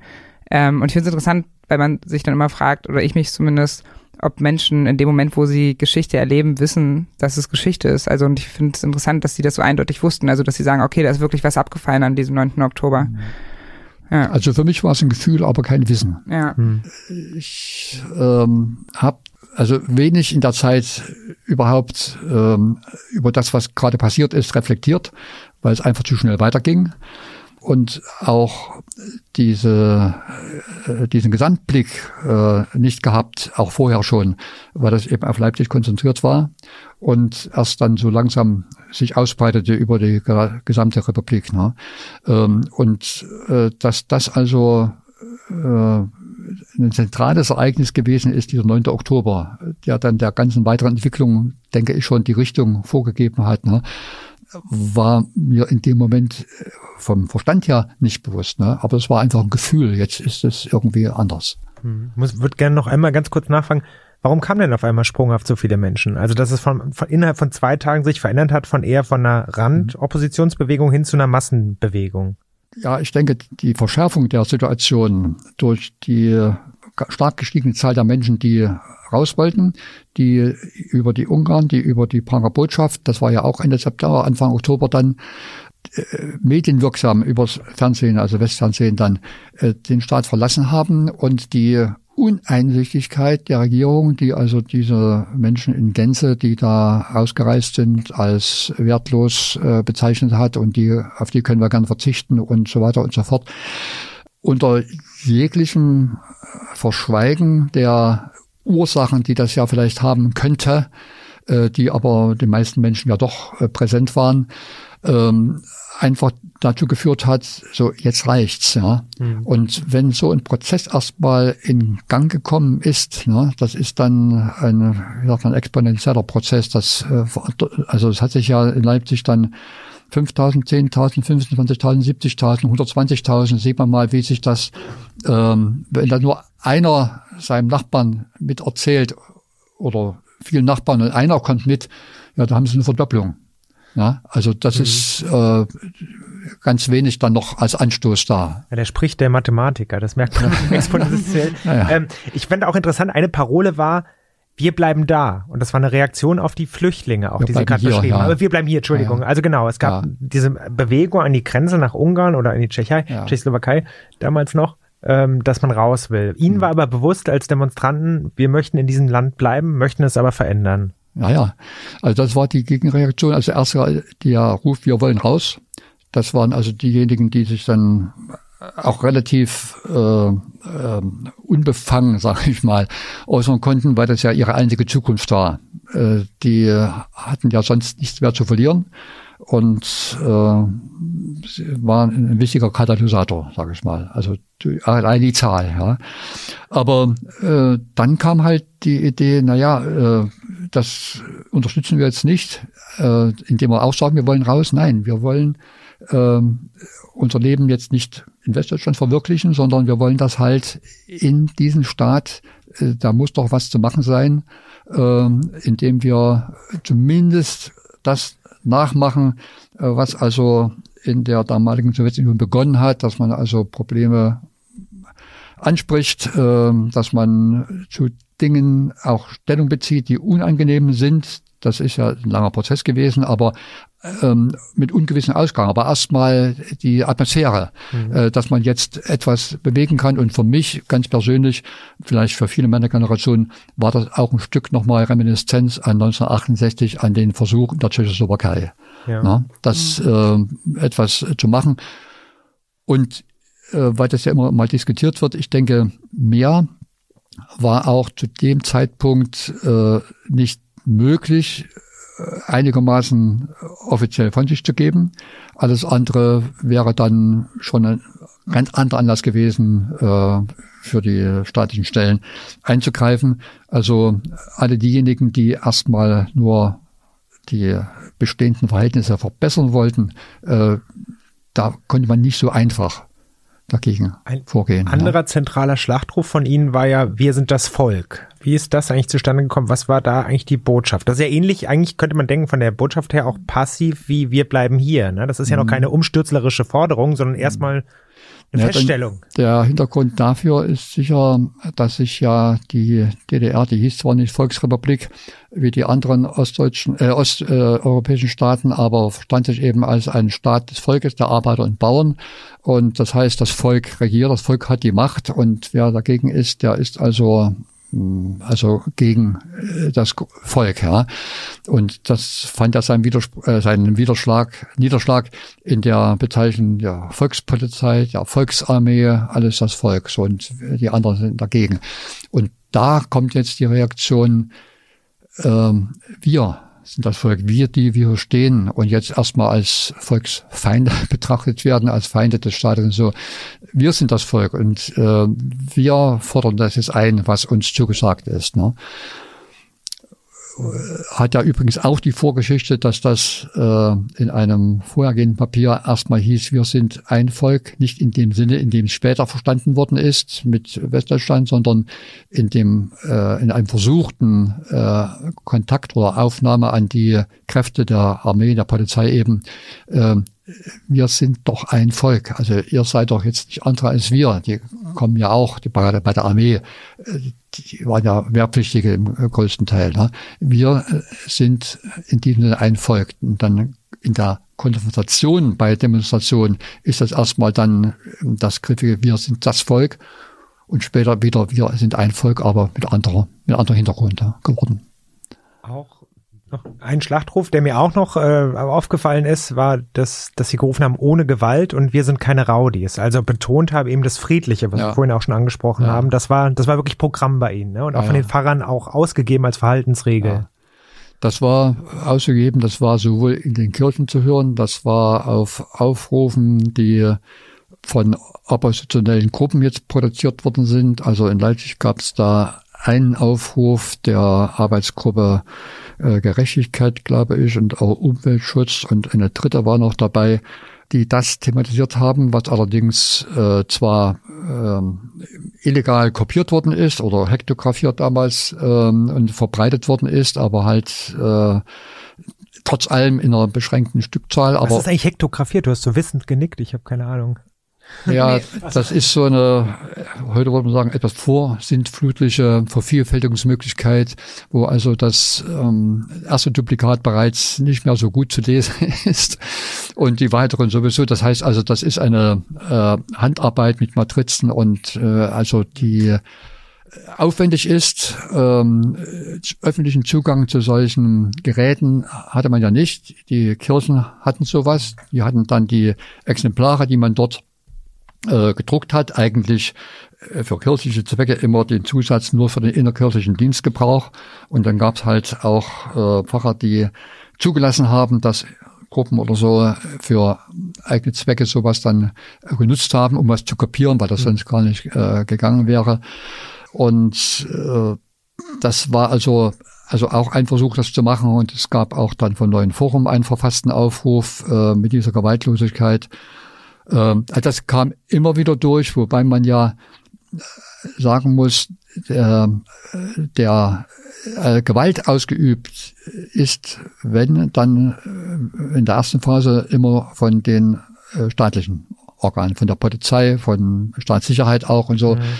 Demonstranten waren eigentlich immer friedlich. Sie haben sich vielleicht manchmal gegen eine Zuführung gewehrt. Da kann man das auch als Gewalt bezeichnen. Aber da wird es ja erstmal bedrängt. Ne? Mhm.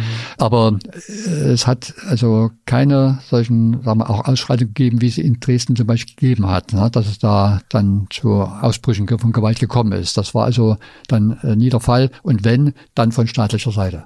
Was es auch nicht gegeben hat, zumindest habe ich es auf den YouTube-Videos nicht gesehen, war sowas wie ein Happening-Party-Charakter. Ne? Ich meine, in, den, in der gleichen Zeit in Westdeutschland, ich komme so ein bisschen aus diesem alternativen Milieu, wo auch viel demonstriert worden ist, da war es auch immer ganz wichtig, dass, äh, dass Lieder gesungen worden sind, dass man Spaß hatte, die Teilnehmer an der Demonstration. Die war völlig spaßfrei, aber im positiven Sinne des Wortes. Ne? Die war einfach wirklich ernsthaft und da ging es um einfach einiges. zu ernst. Also ähm, gesungen worden ist, äh, allerdings nur mit zwei Versen und auch musikalisch vielleicht hinterfragbar. Ähm, ähm, manchmal die internationale erkämpft das Menschenrecht. Ähm, Wollen Sie die Aber- singen? Bitte? Sie sind ja Musiker, wollen Sie die vielleicht singen für alle, die Sie nicht kennen? Ja, so. Die Internationale erkämpft das Menschenrecht war eigentlich ein proletarisches Lied, ja. Aber diese ähm, äh, erkämpft, das konnte man ja auch schlecht, sage ich mal, eigentlich verbieten. Das war ja nun wirklich äh, sozialistisches Kulturgut. Aber erkämpft das Menschenrecht, das lag irgendwie den äh, Leuten. Und aber das ist auch jetzt nicht im Sinne eines äh, Happenings, sondern äh, etwas grimmig eher. Äh, das ist ja auch ein kämpferisches äh, Lied dann. Ne? Und äh, am Anfang waren die Demonstrationen auch ziemlich ruhig, also eine fast beängstigende Stille. Da hat man sich zwar unterhalten so, aber erst im Laufe der Zeit haben dann auch die Sprechchöre sich dann so herausgebildet, die wir schon gerade benannt hatten am Anfang äh, ganz wenige, hatte ich dann noch erweitert, also vor allem auf den neues Forum zulassen. Das sind so verschiedene, äh, die, die auch rhythmisch irgendwie passen. Äh, So neues Forum zulassen. Dann, oder schließt euch an. Wir brauchen jeden Mann. Ist nicht ganz gendergerecht, würde ich heute sagen, aber da sind wir ja klar. Ne? Ja. Und das hat auch, denke ich, dazu geführt, dass dann immer mehr Leute dann vom Randbereich dazugekommen sind. Ne? Aber das hat sich in der Zeit entwickelt und aber einen, einen Happening-Charakter hat das eigentlich erst dann im Jahr 1990 äh, angenommen, als es dann ja, im Lauf des Frühjahrs ging es ja auf die erste Wahl zu und als dann die, es wurde auch heller, es war bis dahin alles im Dunkeln, muss man ja auch wissen, das ist ja immer in der, im Winterhalbjahr gewesen, alles dunkel. Und dann wurde es heller und da löste sich einfach auch dann die Stimmung viel mehr, dann gab es auch schon einzelne Stände, wo Leute was angeboten haben und so, also da hat es sich dann etwas aufgelockert, ne? aber relativ spät.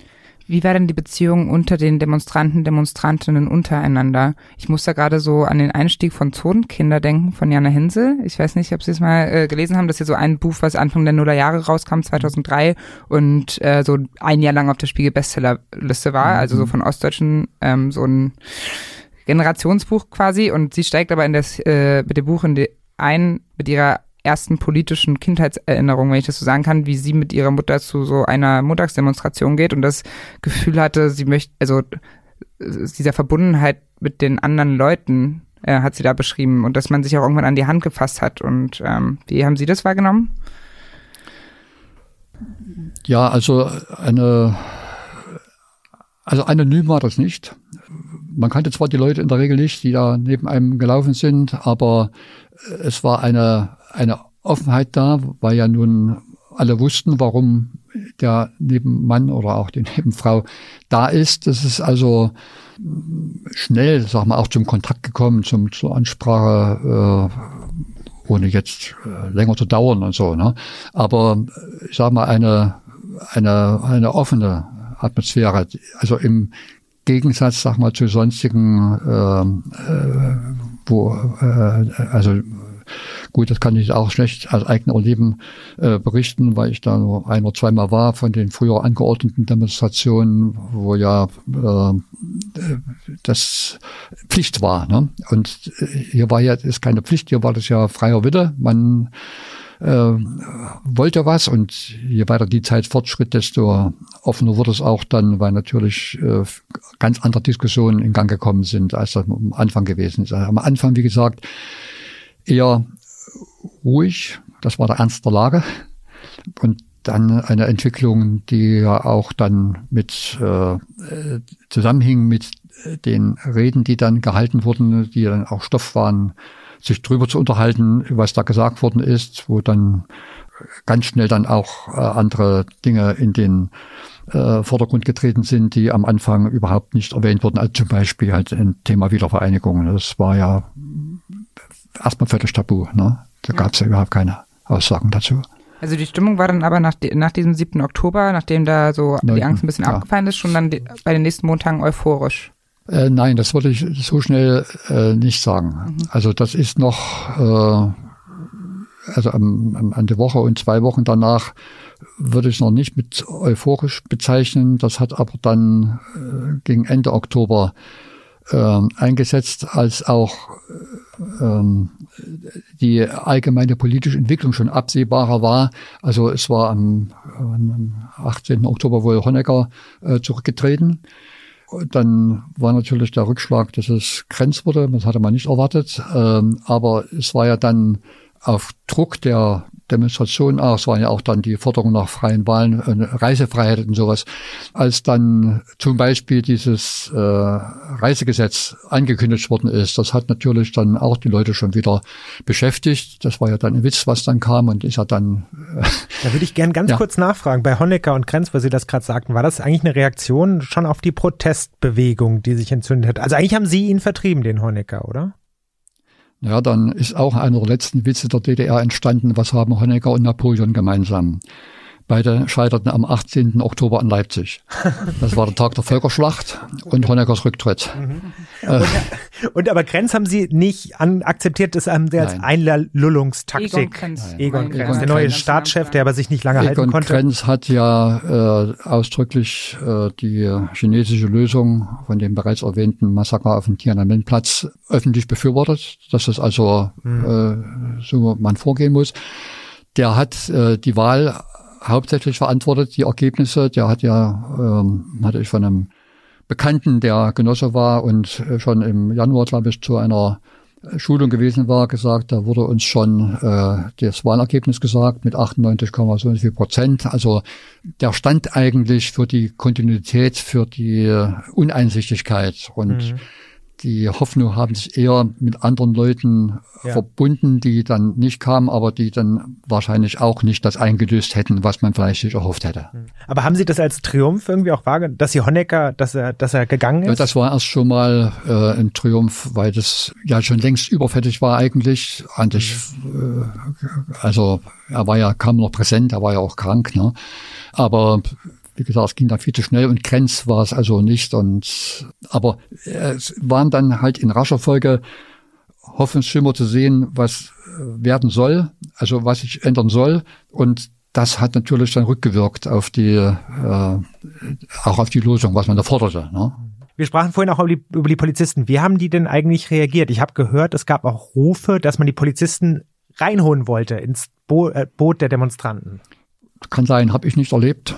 Wäre sicher auch nicht möglich gewesen. Äh, also die waren ja doch immerhin äh, verpflichtet und im Dienst und äh, hätten das, da ist schon die Zurückhaltung und die Gewaltlosigkeit, sag ich mal, ein äh, Erfolg. Mhm. Aber dass die sich das hat es ja vielleicht an anderen Teilen der Welt gegeben, dass es dann Verbrüderungen gibt zwischen Polizei genau. oder Armee und Demonstranten. Nein, das ist also, äh, es war eine strikte Trennung. Es gab dann natürlich auch äh, Versuche, mit welchen ins Gespräch zu kommen, allerdings vielleicht doch eher mit den äh, Kampfgruppen, die ja nur nicht so militärisch organisiert waren und die auch äh, nicht so militärisch aufgestellt waren, jetzt wie eine Polizei, die ja zunächst mal als meist Kette aufgestellt ist und so gab es nicht Differenzierung, aber ein Versuch, die also einzubeziehen, nein, das würde ich nicht sehen. Hätten Sie sich eigentlich auch eine Situation vorstellen können, das ist jetzt sehr irreal, äh, kontrafaktisch, was ich frage, dass Sie sich gewehrt hätten gegen die Polizei? Also, dass es auch eine andere Art der Auseinandersetzung abgeglitten wäre? Sie meinen jetzt mich persönlich oder Sie meinen jetzt die, die Bewegung? Die Bewegung. 75.000 naja, Menschen, die in Leipzig ja, stehen und protestieren. Naja, ich meine, es, am, am Montag zuvor hat es ja noch äh, äh, Übergriffe der Polizei gegeben oder andere Organe, weiß ich nicht, vielleicht vor allem auch Staatssicherheit, äh, wo es auch Verletzte gegeben hat. Hat mir erst vor einer, einer Woche jemand erzählt, der da äh, oben am Kopf äh, genäht werden musste, weil er eine Platzwunde hatte ähm, von den Übergriffen. Also das hat es ja durchaus gegeben, allerdings ohne, dass es ausgeufert ist. Mhm. Es hat also keine Eskalation gegeben. Und das ist das Entscheidende dabei. Ne? Genau, nicht von der Staatsmacht, aber ich meinte jetzt auch von den Demonstranten mhm. aus. Also sie waren ja, ich finde es schon nach wie vor faszinierend, auch 30 Jahre später, mhm. dass es auf einmal eine riesige Bewegung war, ne? Also dass irgendwie ja. mehrere hunderttausend Menschen in der ganzen DDR dasselbe eigentlich ganz klar wollten ja, und ja. dass sie da auch demonstriert haben, wir sind die Mehrheit, also wir sind hier das Land. Und wie weit wäre man da gegangen dafür, als der, als das erstmal losgegangen ist? Ja, das ist wirklich eine fiktive Sache. Also ich mhm. denke, das hätte nicht zur Befriedung äh, geführt, wenn jetzt also das äh, ausgeufert wäre. Ich denke, die Proteste wären an anderer Stelle weitergegangen. Ja. Also es war einfach die Zeit schon zu weit fortgeschritten und äh, wie frei dann die DDR-Führung äh, nun wirklich gewesen wäre in ihrem Vorgehen. Ich meine, immer noch war sie Abhängigkeit von der Sowjetunion, äh, so ganz autark war sie denn doch nicht. Mhm. Also Spekulation, aber ich denke, das hätte nicht mehr dazu geführt, dass es äh, so unterdrückt gewesen wäre. Es hätte nur dann einen ja doch mit Opfern verbundenen Verlauf, denke ich, genommen. Mhm. Warum haben Sie sich eigentlich montags getroffen?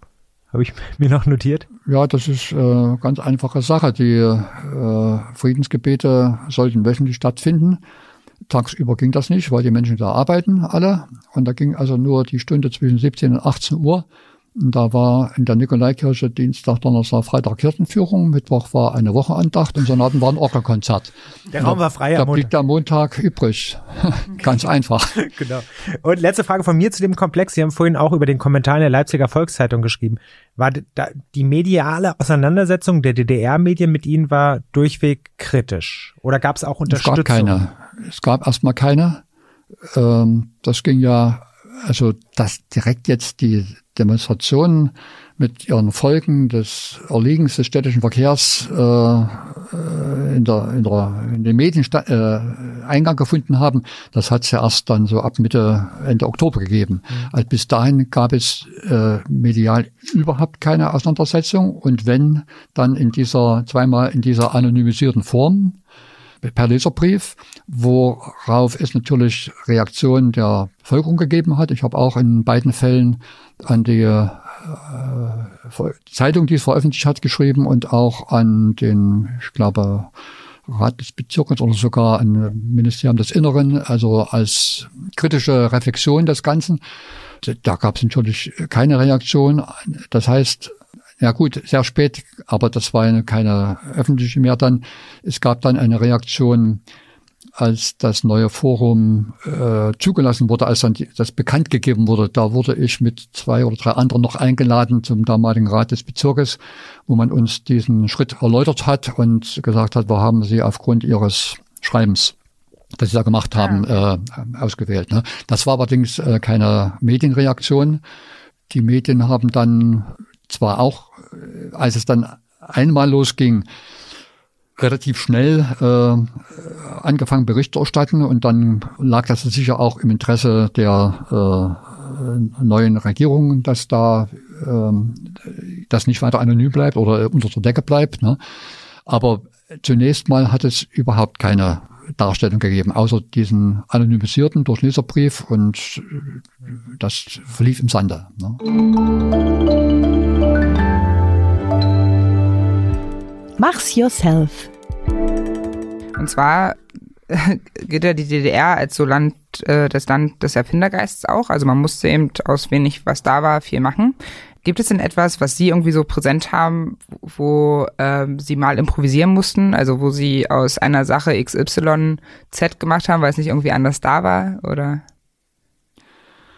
Ja, das äh, müsse überlegen jetzt. Das klar, das hat man also an vielen Stellen äh, gemacht. Hm, soll ich das jetzt? Es gab natürlich auch dann Dinge, die man äh, weil sie öfters mal passierten und immer dasselbe Problem war, man konnte es nicht äh, gleich äh, lösen, äh, parat hatte, ohne es selber erfunden zu haben. Das war zum Beispiel die Geschichte äh, mit dem geplatzten Keilriemen beim Trabant, dass man den ersetzen konnte, wenn es soweit war, durch einen äh, Dederon-Strumpf, den man der Frau wegnehmen musste dann, weil das sehr haltbar war, den man dann verknoten musste und der dann äh, dazu geeignet war, ja, das ähm, war eine Krankheit des Trabant, von denen, Hatten den Sie ich auch einen? mal hatte. Ich hatte anfangs einen Trabant, ja. Wie lange haben Sie darauf gewartet? Gar nicht. Den habe ich von meinem Vater bekommen, als der äh, oder meine Eltern, als die über Genex einen neuen Trabant bekamen. Äh, der blieb da ja in der Familie. Also Ja. das war ja, also ich habe auf den gar nicht gewartet. Ich hatte in der Zeit eine Anmeldung laufen von 1973 und da habe ich dann 1986 bevorzugt beliefert, weil ich drei Kinder hatte und das äh, beantragt habe. Das hat man auch mal so nebenbei erfahren, dass Kinderreiche, das begann bei drei Kindern, ähm, so einen Antrag stellen könnten, der vom Betrieb befürwortet werden musste, von der staatlichen Leitung, von der Parteileitung, auch wenn man nicht drin war, von der Gewerkschaftsleitung. und dann wurde ich nach 13 Jahren also bevorzugt beliefert mit einem PKW Wartburg. Wow, Ja. 13 Jahre. 13 Jahre, ja. 13 Jahre. Gut, dann kam der 9. November und die Mauer ist gefallen. Wo waren Sie denn, als die Mauer gefallen ist? Ich war zum Gedenkgottesdienst in dem der Thomaskirche an den äh, 9. November 1938. War immer an jedem, in jedem Jahr Gedenkgottesdienst und an die also Reichskristallnacht und habe das dann, ich glaube nach der nach dem Gottesdienst so nebenbei nur mitbekommen auf der Straße schon. Das war so um sieben oder um acht der Gottesdienst, also ja, hat mich jetzt nicht so umgehauen, liegt auch daran, dass ich äh, 14 Tage davor gerade zurückgekehrt war von einer Reise in den Westen und dort schon äh, Verbindungen geknüpft hatte, auch zur Person, dass wir für das neue Forum einen Kopierer äh, bekommen. Aber das ist ja trotzdem interessant, dass Sie sagen, der, der Mauerfall hat Sie nicht umgehauen. Also im Sinne von, Sie haben schon damit gerechnet, dass jetzt Äh. Nein, nicht damit gerechnet, aber es hat, äh, es war für mich ja nicht mehr, bis dahin schon nicht mehr undurchdringlich gewesen. Ja. Und äh, was ich gerade zu erledigen hatte, das hatte ich schon äh, erledigt. Also es war schön, es war, aber es war jetzt nicht so, dass ich da aus dem Häuschen gewesen wäre, äh, wie das für andere war, die nun plötzlich die Möglichkeit hatten, jetzt kann ich das mal angucken, ja. Was ja für viele in den ersten Tagen dann also ganz eminent wichtig war. Ne? Wie haben Sie denn die Zeit danach, unmittelbar danach empfunden? War das äh, eher auch Euphorie? Also bei den anderen Menschen, ja, Sie beschreiben es gerade, aber war das so ein kollektiver Euphorie-Moment oder war das auch schnell Chaos und irgendwie Verunsicherung? Nein, schnelles Chaos war es nicht. Also die Hauptsache war zunächst mal, dass jetzt der Protest ganz schnell in sich zusammenfällt, weil halt diese Hauptforderung vielleicht erfüllt ist. Ähm, Der gemeinsame Gegner der, der, weg. der Reisefreiheit. Ne? Ähm, und dass die äh, Leute gar nicht da sind, dass sie vielleicht gerade im Westen sind und es kommt keiner mehr. Und äh, dass also sozusagen die Basis des Protestes zahlenmäßig äh, verschwindet. Und das war nicht der Fall. Da kam ja schnell der Ruf dann, Montag sind wir wieder hier. Also äh, wir bleiben jetzt nicht weg, wir kommen wieder und das geht weiter. Ja. Also das war erstmal äh, beruhigend, dass es also jetzt nicht äh, in sich zusammenfällt, das Ganze. Ja, und dann, wie gesagt, da ich die Sache schon kannte und äh, dann auch schon Sachen erreicht hatte vor der Maueröffnung, dass wir dann im November, glaube ich, äh, unseren Kopierer kriegten, was ja ein, ein Reichtum war. Ne? Also mhm. es gab ja sonst keine Möglichkeiten, was zu machen. Das war eine existenzielle Sache. Und äh, die Belastung damals noch durch das Doppelleben, also tagsüber in der Akademie und dann danach äh, Arbeit fürs neue Forum und sowas. Daneben ja auch eine Familie.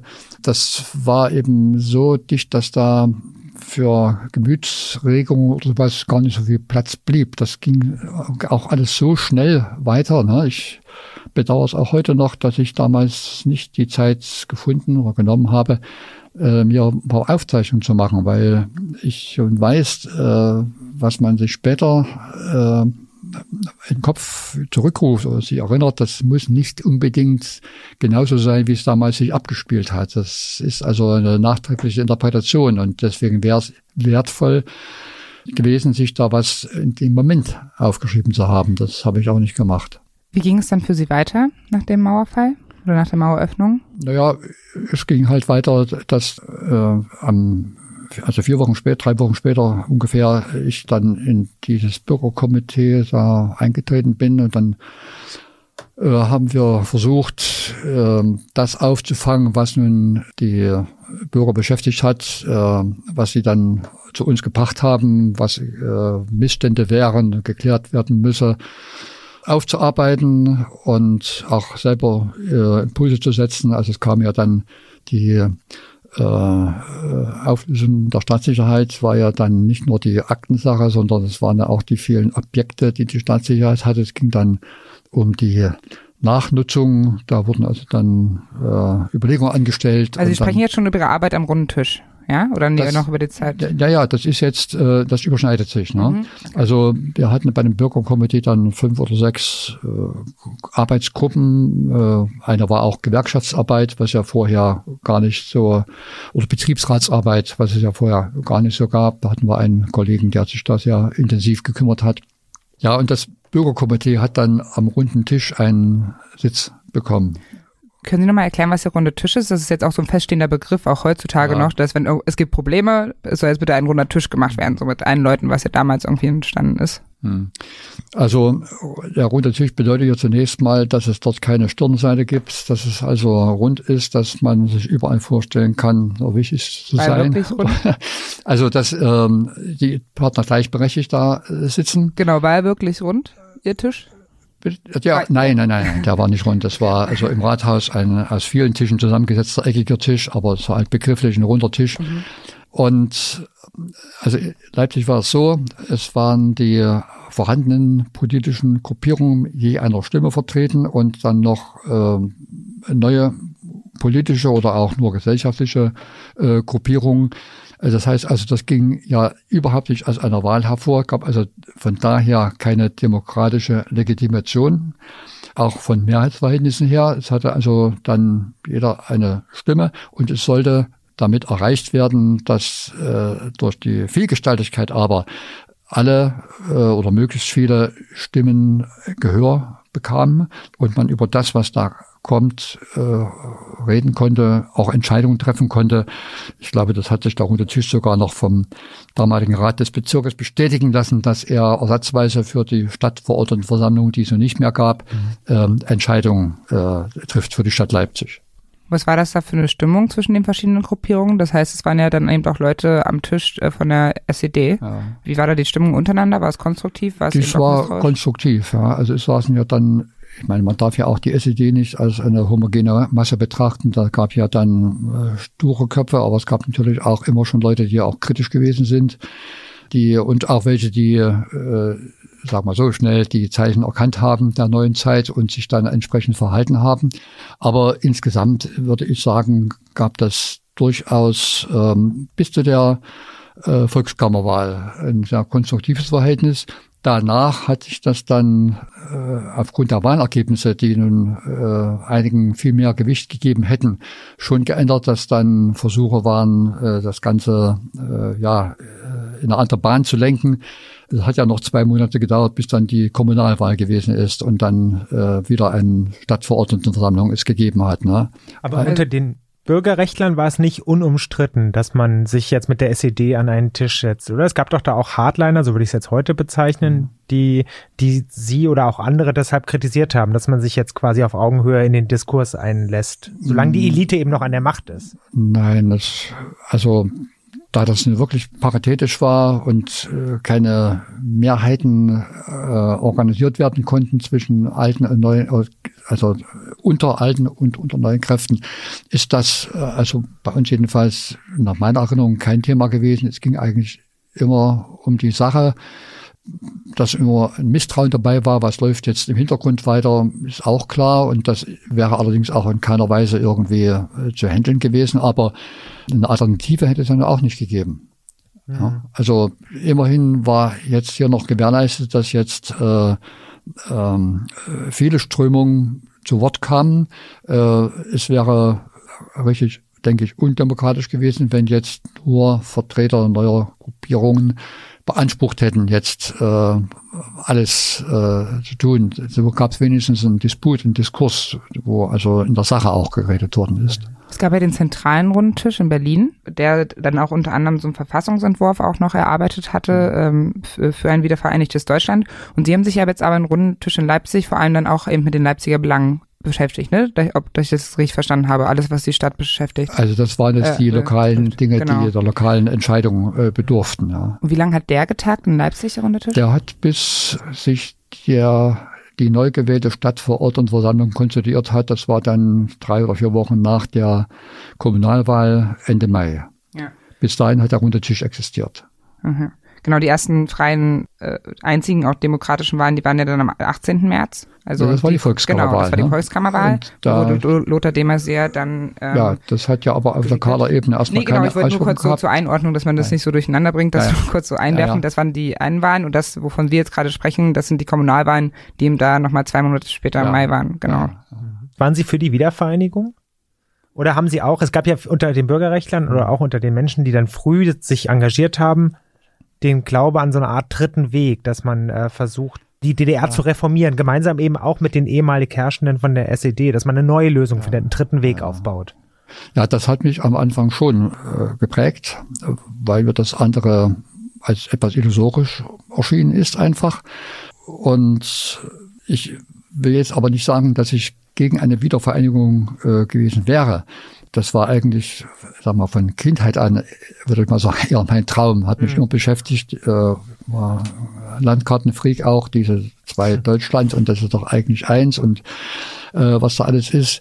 Aber nicht so schnell. Das war schon mein Credo, dass erstmal hier äh, dieses Land in Ordnung gebracht werden muss, weil das geht und dann kann man später dann auch über andere Dinge reden. Ne? Im Nachhinein äh, sehe ich das anders. Im Nachhinein sage ich, äh, eine andere Möglichkeit hätte es sicher nicht gegeben. Also das historische Zeitfenster war wirklich kurz vor dem Hintergrund, dass es ja dann äh, auch von anderen Staaten abhing und der Sowjetunion ging es ja ganz anders weiter und das ist wirklich äh, richtig gewesen, dann diesen Zeitpunkt zu nutzen. Bedenklich fand ich halt nur, dass es so schnell ging und dass äh, wir nicht darauf vorbereitet waren und äh, nebenbei die westdeutsche Seite auch nicht. Mhm. Und das ist das, was mich halt äh, dann schon auch beschäftigt hat. Es gab da ein gesamtdeutsches Ministerium, die ganze Existenz der Bundesrepublik lang. Und ich frage mich, was hat man dort mit vielen Beamten die ganze Zeit gemacht? Äh, äh, es war ja Verfassungsziel oder äh, die wieder, freie Wiedervereinigung des deutschen Volkes. Das Szenario hätte man durchplanen Und da muss ich doch einen Plan in der Tasche haben, mhm. äh, muss verfolgen, diese Entwicklung. Was machen die? Die verstaatlichen Eigentum, das Wort Volkseigen. Was heißt das? Äh, wem gehört das eigentlich? Und wenn das jetzt mal anders wäre, wie dreht man das zurück oder wie, wie geht man damit um? Was macht man da mit diesem äh, Besitz so? Äh, also all diesen Dingen hätte man doch sich die ganze Zeit beschäftigen müssen. Ich sage es immer so, wie die Schweiz, die, obwohl sie neutral war, im Zweiten Welt, für den Zweiten Weltkrieg auf die Zeit auch in, äh, in der Tasche, äh, in, im Schublade einen Plan hatte, wie gehen wir um, wenn wir überfallen werden. Ne? Das ist ein ja militärischer Vergleich jetzt, aber man muss doch ähm, für Dinge, die eintreten können, irgendwie vorbereitet sein. Und wenn ich jetzt äh, ein gesamtes deutsches Ministerium habe, dann soll das doch nicht bloß Gefangene freikaufen, das soll sich doch auch mit diesem erklärten Ziel beschäftigen ähm, und äh, gewappnet sein. Was, äh, was ist das? Äh, was ist da entstanden und wie kann man damit umgehen? Und das jetzt in dieser kurzen Zeit äh, zu lösen, seitdem das klar wurde im Dezember äh, mit dem Auftritt von Kohl in Dresden und den äh, beiden Verträgen, die da abgeschlossen worden sind, äh, Einigungsvertrag, das war sicher nicht zu leisten. Ja. Das, aber da liegt das Versäumnis eindeutig dann dort, wo man hätte etwas machen können. Nein, das klingt plausibel. Trotzdem war die Begeisterung ja für Kohl und die CDU und die westdeutsche Einheit stiftende Kraft wahnsinnig groß. Ne? Also die, wir haben ja, ja. Die, die, Wahl, von der wir gerade gesprochen haben, ja. 1990 gewonnen. Waren Sie da enttäuscht eigentlich? Von Ihren eigenen Landsleuten? Ja, schon, vor allem über das Ergebnis des neuen Forums. Also ich habe mal gesagt, in der DDR, es waren also DDR-Wahlen. Hm. Und äh, da standen an sich alle bisherigen Parteien zur Wahl, die also äh, gleichgeschaltet waren und so. Und äh, dann auch die neuen. Und nun kriegen die bisherigen Parteien, die ja personell äh, nicht durchgehend erneuert waren, einen so großen Zuspruch, natürlich im Hinblick auf die jeweilige westdeutsche Partnerpartei, ne? Mhm. aber äh, dass diejenigen, die das Ganze ja doch erstmal in Bewegung gebracht haben und ähm, ja auch Vorstellungen entwickeln wollten, so in der Versenkung verschwunden sind. Ja. Das war schon enttäuschend. Ne. Woran lag es, dass Sie das nicht honoriert bekommen haben? Ja, weil das äh, schon klar war, äh, dass das ein, wenn man den Weg geht, ein langer Weg wäre, zu dem auch viel eigene Anstrengung gehört, in dem Sinne, dass es ja auch hier keinen Plan gab, wie bauen wir das Ganze auf. Wir wollten drüber reden. Das war ja neues Forum. Wir wollten drüber reden, wollten Lösungen entwickeln. Ne? Das dauert natürlich länger, als jetzt fertige Lösungen zu übernehmen, die dazu noch in vieler Hinsicht ganz gut funktioniert haben und erkennbar. Ne? Ähm, also das war sicher ein ganz entscheidender Grund. Was haben Sie denn am Tag dann der Wiedervereinigung gemacht? Erinnern Sie sich daran noch? War das für Sie dann auch noch ein euphorischer Tag? Ähm, 3. Oktober 90? Das war schon ein, äh, ja gut, der Tag war ja erstmal nicht Feiertag. Wir haben uns, Mitternacht begann das Jahr sozusagen, war der Staat vereinigt. Wir haben uns mit Bekannten getroffen, den Abend verbracht, äh, doch in einer gelösten schon äh, Stimmung, so schon okay. äh, in diesem Sinne gefeiert, ja. Und ja, den Tag dann als freien Tag genossen in Leipzig, äh, fand nichts weiter statt. Und das ist auch bis heute so das ist eben äh, überschattet, sage ich mal, jetzt nicht negativ, aber einfach von dem 9. Oktober. Mhm. Äh, die Tage liegen so dicht nebeneinander. Äh, in Leipzig wird der 9. Oktober auch jetzt äh, jedes Jahr begangen. Äh, als, als städtischer Feiertag. Zwar wird gearbeitet, aber mit immer Veranstaltungen, Friedensgebet, Rede zur Demokratie und Lichtfest, sowas. Äh, das die Tradition begann schon zwar erst 91, aber trotzdem war der, äh, der Fokus auch 1990 auf den auf die Wiederkehr des 9. Oktober gerichtet, äh, dass also äh, dort Veranstaltungen stattgefunden haben und am 3. Oktober bis jetzt eigentlich in Leipzig äh, keine Veranstaltungen, keine Feiern stattfinden. Was hat's, äh, wie lange hat es gedauert, bis sie realisiert haben, okay, Deutschland, also auch so kopf- und gefühlsmäßig, Deutschland ist wieder vereinigt? Also weil ich, äh, meine, ich habe das bei meinen ja. Eltern gefragt und die haben gesagt, das hat, das hat nur so zwei, drei Jahre gedauert, bis es wirklich mal angekommen ist. Aber wir können ja wirklich jetzt über die Grenze fahren. So. Naja, ich sag mal, äh, jetzt vielleicht nicht mehr so, aber äh, vielleicht die, die ersten zwei Jahrzehnte lang habe ich jedes Mal, wenn ich die deutsche Grenze passiert habe, äh, dran gedacht, das ist ja. die Grenze. Ja, Noch mal länger also, als deine Eltern offenbar. Ja, ja. Zwei ja. Nee, aber nee, ja. bei meinen Eltern war es so, dass sie, dass denen immer wieder einfallen musste, ah, okay, ich kann ja rüberfahren. Also es gibt ja gar keine Grenze. Also natürlich, aber dass man dran denkt. Ich war jetzt kürzlich mit meiner Oma das erste Mal nochmal an einer, äh, an einer deutsch-deutschen, ehemaligen deutsch-deutschen Grenze nahe Uelzen, wo Bergen-Dumme der Grenzübergang war. Und da standen wir da auch beide und haben uns das Schild angeguckt und dachten, irre. So. Ja. Also ich realisiere das auch erst so nach und nach, dass das ja mit meinem Leben total viel zu tun hat, weil ich sonst ein anderes Leben führen würde. Ne? Das ist schon, Hm. deswegen. Ja. Ja, also das ist aber äh, eine Gefühlssache, die äh, ja fast geografisch bedingt ist. Ansonsten bin ich ja sehr schnell dann in die in die, die Handlungsströme hineingekommen, dadurch, dass ich das Personalamt in Leipzig dann übernommen habe und ähm, erstmal äh, ja, also als Seiteneinsteiger ähm, viel lernen musste, westdeutscher äh, ja, Regelungen, Gesetzlichkeiten und so weiter, die wir ja übernommen haben, die in der Verwaltung einfach dann notwendig sind und äh, in dem Rahmen äh, ich mich ja dann laufend bewegt habe. Ne? Also das war dann äh, also kein anderer Prozess, den vielleicht manche Durchlauf haben, die äh, damit andere Erfahrungen verbinden, als zum Beispiel arbeitslos geworden zu sein. Ne? Das ist ja ein grundlegender Unterschied. Sie sprachen gerade Ihre Rolle als äh, Ihre neue Aufgabe als Personalamtsleiter der Stadt Leipzig an. Das ist ja ein interessanter Prozess, ne? Die ehemaligen Oppositionellen waren auf einmal die Stadtväter oder die an der Führungsspitze der Stadt und hatten auf einmal mit den Menschen, die vorher die Elite der Gesellschaft waren, nämlich mit den SED-Lern zu tun, dass sie die irgendwie rauswerfen mussten. Oder ne, rauswerfen ist vielleicht das falsche Wort, aber sie die loswerden mussten. Wie war denn, wie haben Sie das wahrgenommen, dieser, diese Umwälzung der Ordnung? Das war ja eigentlich eine totale Elitenumkehr, die Sie verantwortlich damals äh, durchführen mussten. Naja, also so dramatisch ähm, Haben Sie es gar nicht wahrgenommen? äh, habe ich das nicht wahrgenommen, ist es auch nicht gewesen. Das liegt aber nun auch wieder an der Ebene. Also die äh, kommunalen Strukturen haben ja äh, zunächst mal fortbestanden. Die sind natürlich neu geordnet worden. Das war in der DDR alles anders. Aber es ist äh, nicht vergleichbar mit der oberen Ebene. Da ist ja die DDR-Administration völlig weggefallen. Das hatte dann in Länder aufgelöst und die Länder gab es vorher nicht.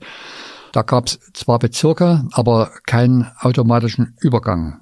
Ähm, das ist also sehr viel dann wirklich mit äh, neuem, also die wurden ja abgewickelt dann, staatliche Institutionen, und dann neu aufgebaut. Eine ganz andere Sache, als wenn ich wie in der Kommune die Personen erstmal habe und dann zwar versuchen kann, belastete Personen, äh, die nicht mehr tragbar sind, rauszuwerfen, sagen wir mal, was dann auf der Grundlage des Einigungsvertrages zwar möglich war, aber äh, so richtig nur funktioniert hat, wenn es um staatssicherheitsdienstliche Tätigkeit gegangen ist. Ähm, da war ja der Einigungsvertrag eindeutig und da waren auch die Unterlagen, wenn sie denn da waren, etwas, was man in der Hand hatte. Ja. Das ist aber auch jetzt kein Automatismus gewesen. Da hat es dann immer Einzelfallprüfung gewesen. Das ist dann zusammen mit dem äh, politischen Vertretern gemacht worden und äh, denke ich auch sehr transparent abgelaufen. Da hat es viele Trennungen auch gegeben, auch äh, viele dann äh, erstmal irgendwie einvernehmlich, weil die Leute dann ähm, auch mal neu anfangen wollten. Das gab es auch. Ehemalige Stasi-Spitze. Ja, ja, ja. Mhm. Ähm, und da ist also einiges äh, geschehen. Andere äh, belastete Personen, die allein durch ihre äh, Tätigkeiten, die Art ihrer Tätigkeit eigentlich nicht ertragbar waren, da war es schon sehr schwer, weil das ja nicht reichte, eine Funktion begleitet zu haben, sondern dass dann konkrete Dinge da sein mussten. Und nun kannte ja niemand von uns den Apparat bis vorher von innen, hatte also da kein Insiderwissen. Da gab es auch äh, keine Denunziation äh, unter den vorhandenen Personen, das habe ich nie erlebt. Und äh, in zwei Fällen mal, dass äh, davon Betroffene, äh, die dann in die, die in die Westdeutschland nach in die Bundesrepublik ausgereist waren, dass die dann mal auftraten und sich äh, kritisch äußerten, dass dieser und jener noch im Dienst sei. Ne? Und dann war allerdings das, was man äh, da zusammentragen konnte, nicht so geeignet, äh, vor Gericht äh, Bestand zu haben. Das ist ja dann nach den äh, Maßstäben äh, behandelt worden, die nun mal im Rechtsstaat gelten. Und wenn man dann Dinge hat, die äh, auch aus Grund Unkenntnis der Strukturen, wie sie nun gewesen sind oder der Darstellung, wie sie erfolgt ist, wie weit nun jemand wirklich persönlich dann für diese oder jede Handlung äh, belangt werden konnte oder dass vielleicht doch mehrere waren und so ganz, ganz schwierig gewesen. Ne? Gut. Ich finde diesen Aufbau der neuen politischen Ordnung auch wahnsinnig spannend, aber leider schaffen wir das nicht mehr heute so ganz ausführlich zu besprechen, weil wir schon so lange sprechen. Deswegen würde ich sagen, wir gehen jetzt zu unserer letzten geliebten Kategorie, die da heißt Poesiealbum. Ja, Herr Pörner. Es geht darum, um Sinneswahrnehmung aus der DDR. Was erinnert Sie an die DDR, wenn Sie daran denken? Wie hat sie gerochen? in meiner Heimatstadt Leipzig halt sehr nach chemischer und Braunkohlenindustrie. Im Winter nach den Abgasen der äh, Kohleöfen, die ja weitestgehend verbreitet waren, nach den Abgasen der Zweitaktmotoren. Das ist das, was gerade in diesem Gebiet, in dieser Großstadt äh, augenscheinlich war oder ohrenscheinlich müsste man vielleicht sagen. Und im Kontrast dazu dann äh, das Erlebnis äh, eines Intershops mit einer Geruchsnote, die äh, man heute entweder nicht mehr wahrnimmt oder die nicht mehr so da ist. Das weiß ich jetzt nicht genau. Jedenfalls, äh, das sind so, wenn Sie nach einem Geruch fragen, zwei äh, sehr kontrastierende Eindrücke. Ja, ich würde so gern mal einen Intershop jetzt mittlerweile riechen, weil wir das schon so oft gehört haben. Ist wirklich spannend. Ja. Und wie hat die DDR ausgesehen? Also grau. Grau und ähm, das ist ähm, mir erstmal ja gar nicht so aufgefallen, also ähm, weil ich es ja nicht anders kannte. Und ähm, es wurde dann ein Film, ein Buch von Löst verfilmt. Äh, ich glaube, das war die ähm, ich weiß nicht genau, welches das war. Äh, jedenfalls, äh, das konnte man nicht im Osten drehen. Hat man also im Westen gedreht und mir ist immer unklar gewesen, warum habe ich überhaupt nicht das Gefühl, man hat da sicher was nachgestellt und so, dass das äh, in Leipzig spielt. Und äh, bis mir dann nach dem ersten Besuch in Westdeutschland auffiel, ja, das lag einfach an den Häusern. Man hatte äh, bei uns ja überall diese Häuser, die äh, der Putz abblätterte und was alles äh, nicht mehr in Ordnung war. Das ist ja das weitest verbreitete Milieu gewesen. Und das hat man offenbar hier in Westdeutschland an solchen Drehorten äh, nicht äh, gefunden. Mhm. Äh, oder sich keine Gedanken darüber gemacht. Kann auch sein. Natürlich gibt es auch verfallene Häuser, nicht so stadtbildprägend, aber äh, wahrscheinlich keine Gedanken gemacht. Denn das war das Erste, was mir auffiel dann bei der Rückkehr dann, wie unsere Häuser tatsächlich aussehen, wie schlimm das ist. Ja. Wie hat die DDR sich angehört?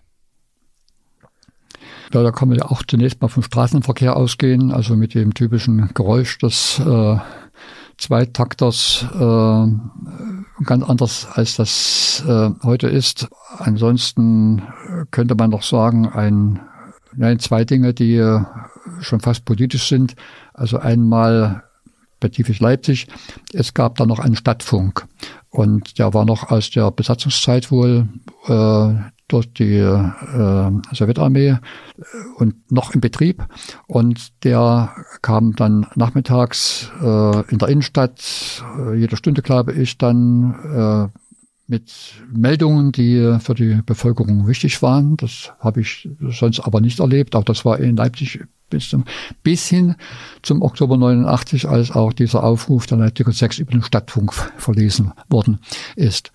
Und das andere war. Können Sie nochmal äh, das kurz sagen für die, die es nicht wissen, Leipziger 6 so, Aufruf? Ja, es gab da von äh, sechs Personen unter der sagen wir, Federführung vom damaligen Gewandhauskapellmeister Kurt Masur der sich äh, noch drei mm, offenbar etwas progressivere Genossen der SED dazu geholt hatte und einen Kabarettisten und einen Theologen. Ein Aufruf zur Gewaltlosigkeit auch, der äh, am Abend verlesen worden ist, also über Stadtfunk auch verbreitet worden ist. Und der deswegen vielleicht auch vor allem wichtig war, weil äh, die herrschende Partei mit Person zumindest mitbeteiligt war. Das war das äh, Wichtige dabei. Ja, und das andere, das ist dann mit dem Hören, äh, jeden Mittwoch um eins gab es ein Sirenengeheul in der DDR. Da wurden also die Alarmanlagen getestet, weil ja auch mal was Schlimmes passieren konnte, im Krieg oder sowas. Ja, okay. Da gab es also jeden Mittwoch um eins einen Alarm, wo man wusste, das ist kein Alarm, aber das war schon, also richtig gewöhnt daran habe ich mich nie, dass es mittwochs um eins einen äh, Sirenenalarm gibt. Wir haben noch einen Sinn, äh, fühlen. Wie hat sich die DDR angefühlt? Sie dürfen jetzt intuitiv das fühlen nehmen, was zu denen was es erst was einfällt. Angefühlt. Das ist das Schwierigste von den Fragen. Also da müsste ich jetzt sehr lange überlegen, bis mir da was Typisches einfällt. Sie sind jetzt dann beim haptischen wahrscheinlich. Ja. Okay, Also, aber nee, dann so. geht's, geht's aufs, nee, deswegen, äh, ich, äh, wir, wir machen das mit Absicht so offen, weil Ach einige so. gehen so ganz intuitiv so aufs Haptische gleich Ja, ja, und ja. einige fangen sofort an, äh, ja genau, von der Enge zu sprechen. Ja, ja. Deswegen habe ich das be- bewusst, bewusst offen gelassen, aber erzählen Sie auch gern, wenn Sie möchten. Ja, also diese, also ja, also gefühlsmäßig in einem vielleicht vergoldeten, aber Käfig zu leben, das war schon prägend. Also äh, bis man oder ich auch dann vielleicht mal einen anderen Besuch machen konnte. Also, aber bis dahin äh, von der Welt nichts weiter zu sehen als das, was äh, vier, fünf Nachbarstaaten betroffen hat und all das andere, was ja einen aus äh, Kunst, Literatur, Musik überall äh, beschäftigt, äh, erst vielleicht dann, wenn man 65 ist, sehen zu können. Also dieses Gefühl, das daraus resultiert, äh, eingesperrt zu sein, das war schon sehr, sehr äh, bedrückend. Ja, jetzt im zurückliegenden, lassen Sie uns in die, in die Gegenwart nochmal ganz schnell hüpfen. Im zurückliegenden Wahlkampf hat die AfD mit Sprüchen geworben, die eigentlich von Ihnen und Ihren Mitstreitern damals geprägt worden sind, nämlich wir sind das Volk oder vollende die Wende. Wie ist es Ihnen denn damit gegangen, als Sie das gesehen haben? Ja, ich habe das relativ spät gesehen, weil das in Sachsen nicht verwendet worden ist. Ich habe es aber dann gehört. In Brandenburg nur. Mhm. Und äh, ich fange mal mit dem Vollende die Wende an.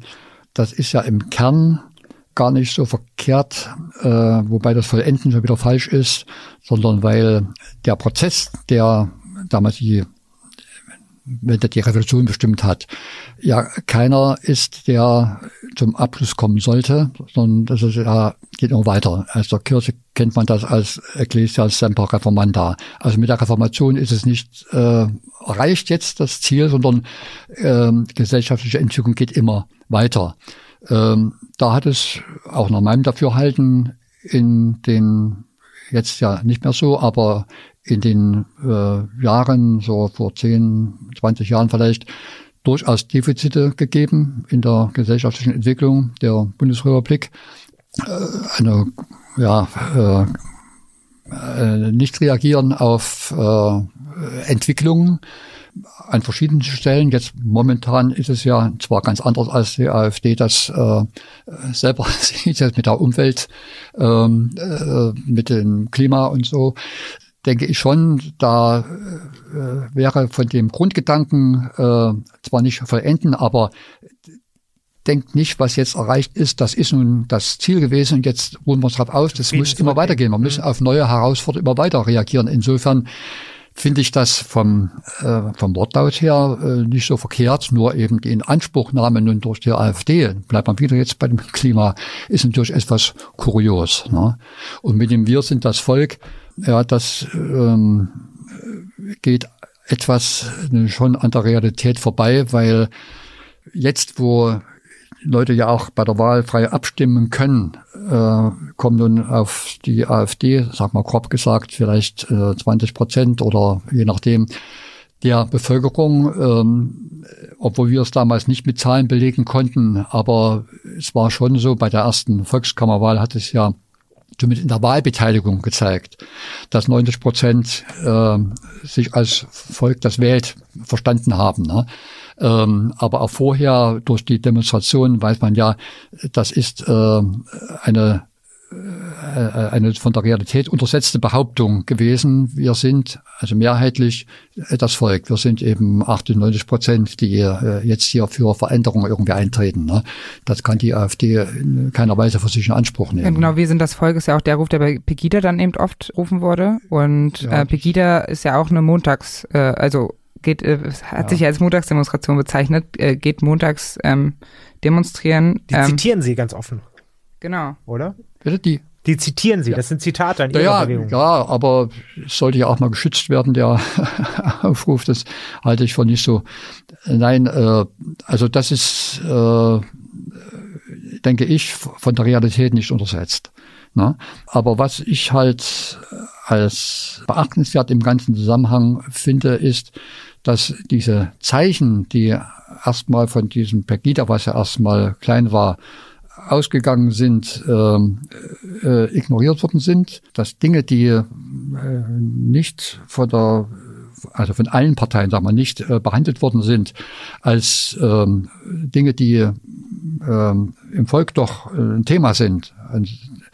Äh, sage ich mal, auch äh, Umgang mit Ausländern, was ja nicht an 2015 gekoppelt ist, schon vorher halt äh, eine Entwicklung war, dass äh, nach meiner Erinnerung der Tenor war, ja, das ist äh, immer ein Gewinn und äh, Probleme gibt's da nicht.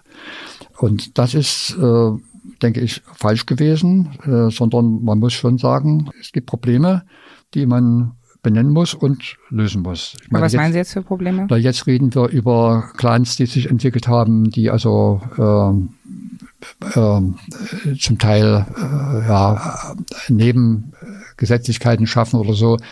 Das sind Dinge, die, denke ich, zu lang verschwiegen worden sind, nicht behandelt worden sind und damit, äh, indem das halt äh, so wahrgenommen worden ist, der Pegida und auch der AfD äh, Futter geliefert haben. Hm. Ja. Genau, also und es ist eine zu sagen, gibt vielleicht Probleme mit, ähm, also bestimmte Problembezirke, wo vielleicht zunehmend dann auch äh, Menschen mit Migrationshintergrund oder so leben, wo man damit umgehen muss, als aber auch die AfD ist ja nochmal eine andere Nummer, weil sie eine eben in Teilen verfassungsfeindliche und in Teilen auch rechtsradikale Partei ist. Und deswegen hat mich noch interessiert, was macht das denn dann so mit Ihnen, wenn Sie dann sowas sehen? Also wenn Sie dann so eine Plakate sehen. Oder es gibt ja jetzt auch ähm, ehemalige Bürgerrechtler ähm, aus dieser Zeit, die eben jetzt auch der AfD zugewandt haben. Also wie geht's Ihnen persönlich so damit? Und es gibt Bürgerrechtler, genau, die andere Spektrum, die sich das verbitten. Die sagen, dass Ja. es, wir wollen nicht, dass diese, sage ich jetzt mal, Ausländerfeinde quasi unsere Sprüche von damals, die anders gemeint war, der Volksbegriff war anders gemeint, dass die jetzt äh, quasi sich als unsere Erben aufspielen. Ja, das würde ich also auch äh, ablehnen. Das habe ich versucht jetzt äh, zu sagen. Äh, würde allerdings das äh, immer verbinden wollen mit der Benennung von Defiziten bei denjenigen, die ja manches verschlafen haben oder äh, aus politischer Korrektheit nicht angesprochen haben, aus Angst vielleicht auch, dass es missbraucht werden kann. Äh, nur das ist nun wieder eine Lehre, die ich, sag mal, aus der DDR-Geschichte ziehe. Es bringt nichts, äh, Dinge, die äh, äh, ja ähm, im Raum stehen, irgendwie durch Verschweigen äh, und aus Angst, dass da Leute eine Meinung dazu äußern, die äh, ich nicht will und so weiter. Ähm, denn damit ist, äh, dass ich die äh, nicht, äh, nicht angehe, diese Probleme, weil davon Probleme eben nicht gelöst werden. Ne? Und das ist das, äh, wie gesagt, da mache ich allen Parteien einen Vor- Vorwurf, dass und dass sich das dann im Nachhinein äh, potenziert hat durch das, was nun aus 205 2015 äh, geworden ist äh, mit der Kritik daran, die kommt nicht aus der, denke ich, nicht aus der Entscheidung von Angela Merkel, äh, in dem konkreten Fall Grenzen zu öffnen. Das liegt weiter zurück. Äh, insofern auch ein unvorbereitet sein auf eine Situation und ähm, nun wie fängt man das nun wieder ein? Ja. Äh, genau, also kurze Ergänzung dazu. Gren äh, Grenzen waren ja schon offen, also offen zu halten war ja die Entscheidung. Und also ich finde es ganz in interessant, äh, äh, weil das ist ja auch in CD äh, in der CDU Sachsen etwas, was jetzt eben ganz groß zum Thema gemacht wird. So, wir haben zu lange bestimmte Probleme nicht offen genug angesprochen, aber auch in der Verwaltungsstruktur, in den Schulen und so weiter. Weil, ähm, also um das nur ergänzend zu sagen, ähm, weiß ich nicht, ob Sie das gemeint haben, es wurde natürlich jetzt nicht was bewusst verschwiegen oder so, auch seitens der Medien oder so, weil ich bin ja eben als Autorin im Leipziger Büro von der Zeit auch da einfach oft unterwegs und rede mit Menschen und manchmal bekomme ich dann eben schon gespiegelt, dass es eine bewusste Lenkung seitens irgendeiner Seite geben mhm. würde. Deswegen ist mir das wichtig, nochmal rauszustellen, dass natürlich die Medien jetzt nicht irgendwie gelenkt werden durch einen Anruf von Angela Merkel, wenn man über sowas spricht. Und was ich dann aber eben auch interessant finde, ist, dass eben auch so, äh, weil Sie jetzt auch schon eher das Thema Umwelt angesprochen haben. Ich habe zum Beispiel äh, kürzlich mit jemandem gesprochen, der sehr intensiv und auch schon sehr lange gegen Windkrafträder in äh, Thüringen protestiert und der sich eben aber auch auf den Geist von 89 bezieht, ne? Der sich sagt, also wir können jetzt nicht die ganze Klimadebatte aufmachen, aber der meint das halt wirklich ernst, ne? Also das ist so dieses Gefühl, wir, also dass die DDR-Bürger auch kritischer sind, oder? Dass sie jetzt so schneller sagen, okay, wir wollen, also wir lassen uns nichts mehr sagen und wenn uns was nicht gefällt, dann gehen wir jetzt schneller auf die Straße, oder? Ist das so Ihr Wahrnehmung? Naja, ähm, ja, was dahinter steckt und was mich eben auch beschäftigt bei vielen auch einstigen Weggefährten, das ist der Vorwurf oft, äh, dass Dinge nicht demokratisch entschieden werden, aber einfach deswegen, weil sie nicht in meinem Sinne entschieden mhm. worden sind. Äh, man, man kann das ein bisschen erklären mit der DDR-Vergangenheit, wer also dort auf der falschen Seite war und es wurde immer anders entschieden konnte nachträglich für sich in Anspruch nehmen. In vielen Fällen äh, hatte ich recht und es hätte äh, demokratisiert, hätte anders entschieden werden müssen, so weiter. Dass das aber nicht eins zu eins übertragbar ist in eine Gesellschaft, wo eben dann ein Meinungsstreit stattfindet und dann Dinge entschieden werden, die nicht in meinem Sinne sind, und das trotzdem dann als oder gerade deswegen als demokratisch zu betrachten und zu sagen, gut, ich habe eben verloren in der Frage, das ist Demokratie, die Mehrheit entscheidet, die hat nicht immer recht, das ist auch klar, aber es ist die Entscheidung der Mehrheit, davon lebt die Demokratie und nur so geht es. Ne? Und diesen Schritt haben viele nicht gemacht und empfinden, und da kommt ein Stück Politikverdrossenheit her, äh, dass man halt allein deswegen, weil die Sache anders entschieden wird von einer Mehrheit, weil der anders gewählt worden ist, weiter, ähm, dass man sagt, ja, das ist genauso undemokratisch und so weiter. Ne? Und äh, dafür gibt es eigentlich keine Berechtigung. Man kann natürlich, und das ist das, der Unterschied weiterhin sagen, ich habe das anders äh, für richtig gehalten und bis dahin, ich gründe halt jetzt eine neue Bewegung, eine neue Partei und wir kämpfen dafür und muss trotzdem damit leben, dass Demokratie eben heißt, äh, die Mehrheit entscheidet. So und äh, ich darf jetzt nicht den Weg gehen zu sagen, das ist alles undemokratisch jetzt. Haben Sie eigentlich Angst um die Demokratie, die Sie selbst damals erfochten haben? Äh, nein, ich denke, die ist doch schon so weit äh, äh, verankert jetzt auch, ähm, dass sie nicht unmittelbar gefährdet ist. Also der Vergleich, der immer mal mit 1933 gezogen wird, ähm, den halte ich für nicht so zwingend. Es ist einfach eine andere Ausgangssituation. Also äh, abgesehen davon, dass hier doch für viele noch auch diese äh, Erinnerung präsent ist, nicht aus persönlichem Erleben, aber aus der Geschichte und auch ernst genommen wird, ne? mal abgesehen davon, ist auch die äh, das Funktionieren des Staates doch gar nicht zu vergleichen mit dem, was am Ende der Weimarer Republik war, mit ständigen äh, unklaren Verhältnissen, Mehrheitsverhältnissen, Regierungswechseln und äh, keine Besserung in Weltwirtschaftskrise und all diese Dinge. Ne? Das ist doch heute eine ganz andere Situation. Ähm, also noch habe ich da eigentlich keine Bedenken, dass das demokratisch verfasste System dadurch äh, ausgehebelt würde. Vielen Dank, äh, lieber Herr Pörner. Es war sehr, sehr spannend. Wir könnten noch ganz lange weitersprechen, ähm, aber wir müssen ein bisschen auf die Uhr schauen. Ähm, und deswegen haben wir noch eine letzte Frage. Genau, wir haben eine Frage, mit der wir jedes Podcast-Gespräch bisher beendet haben. Ich stelle sie Ihnen ganz schnell. Herr Pörner, was war das Beste an der Wiedervereinigung?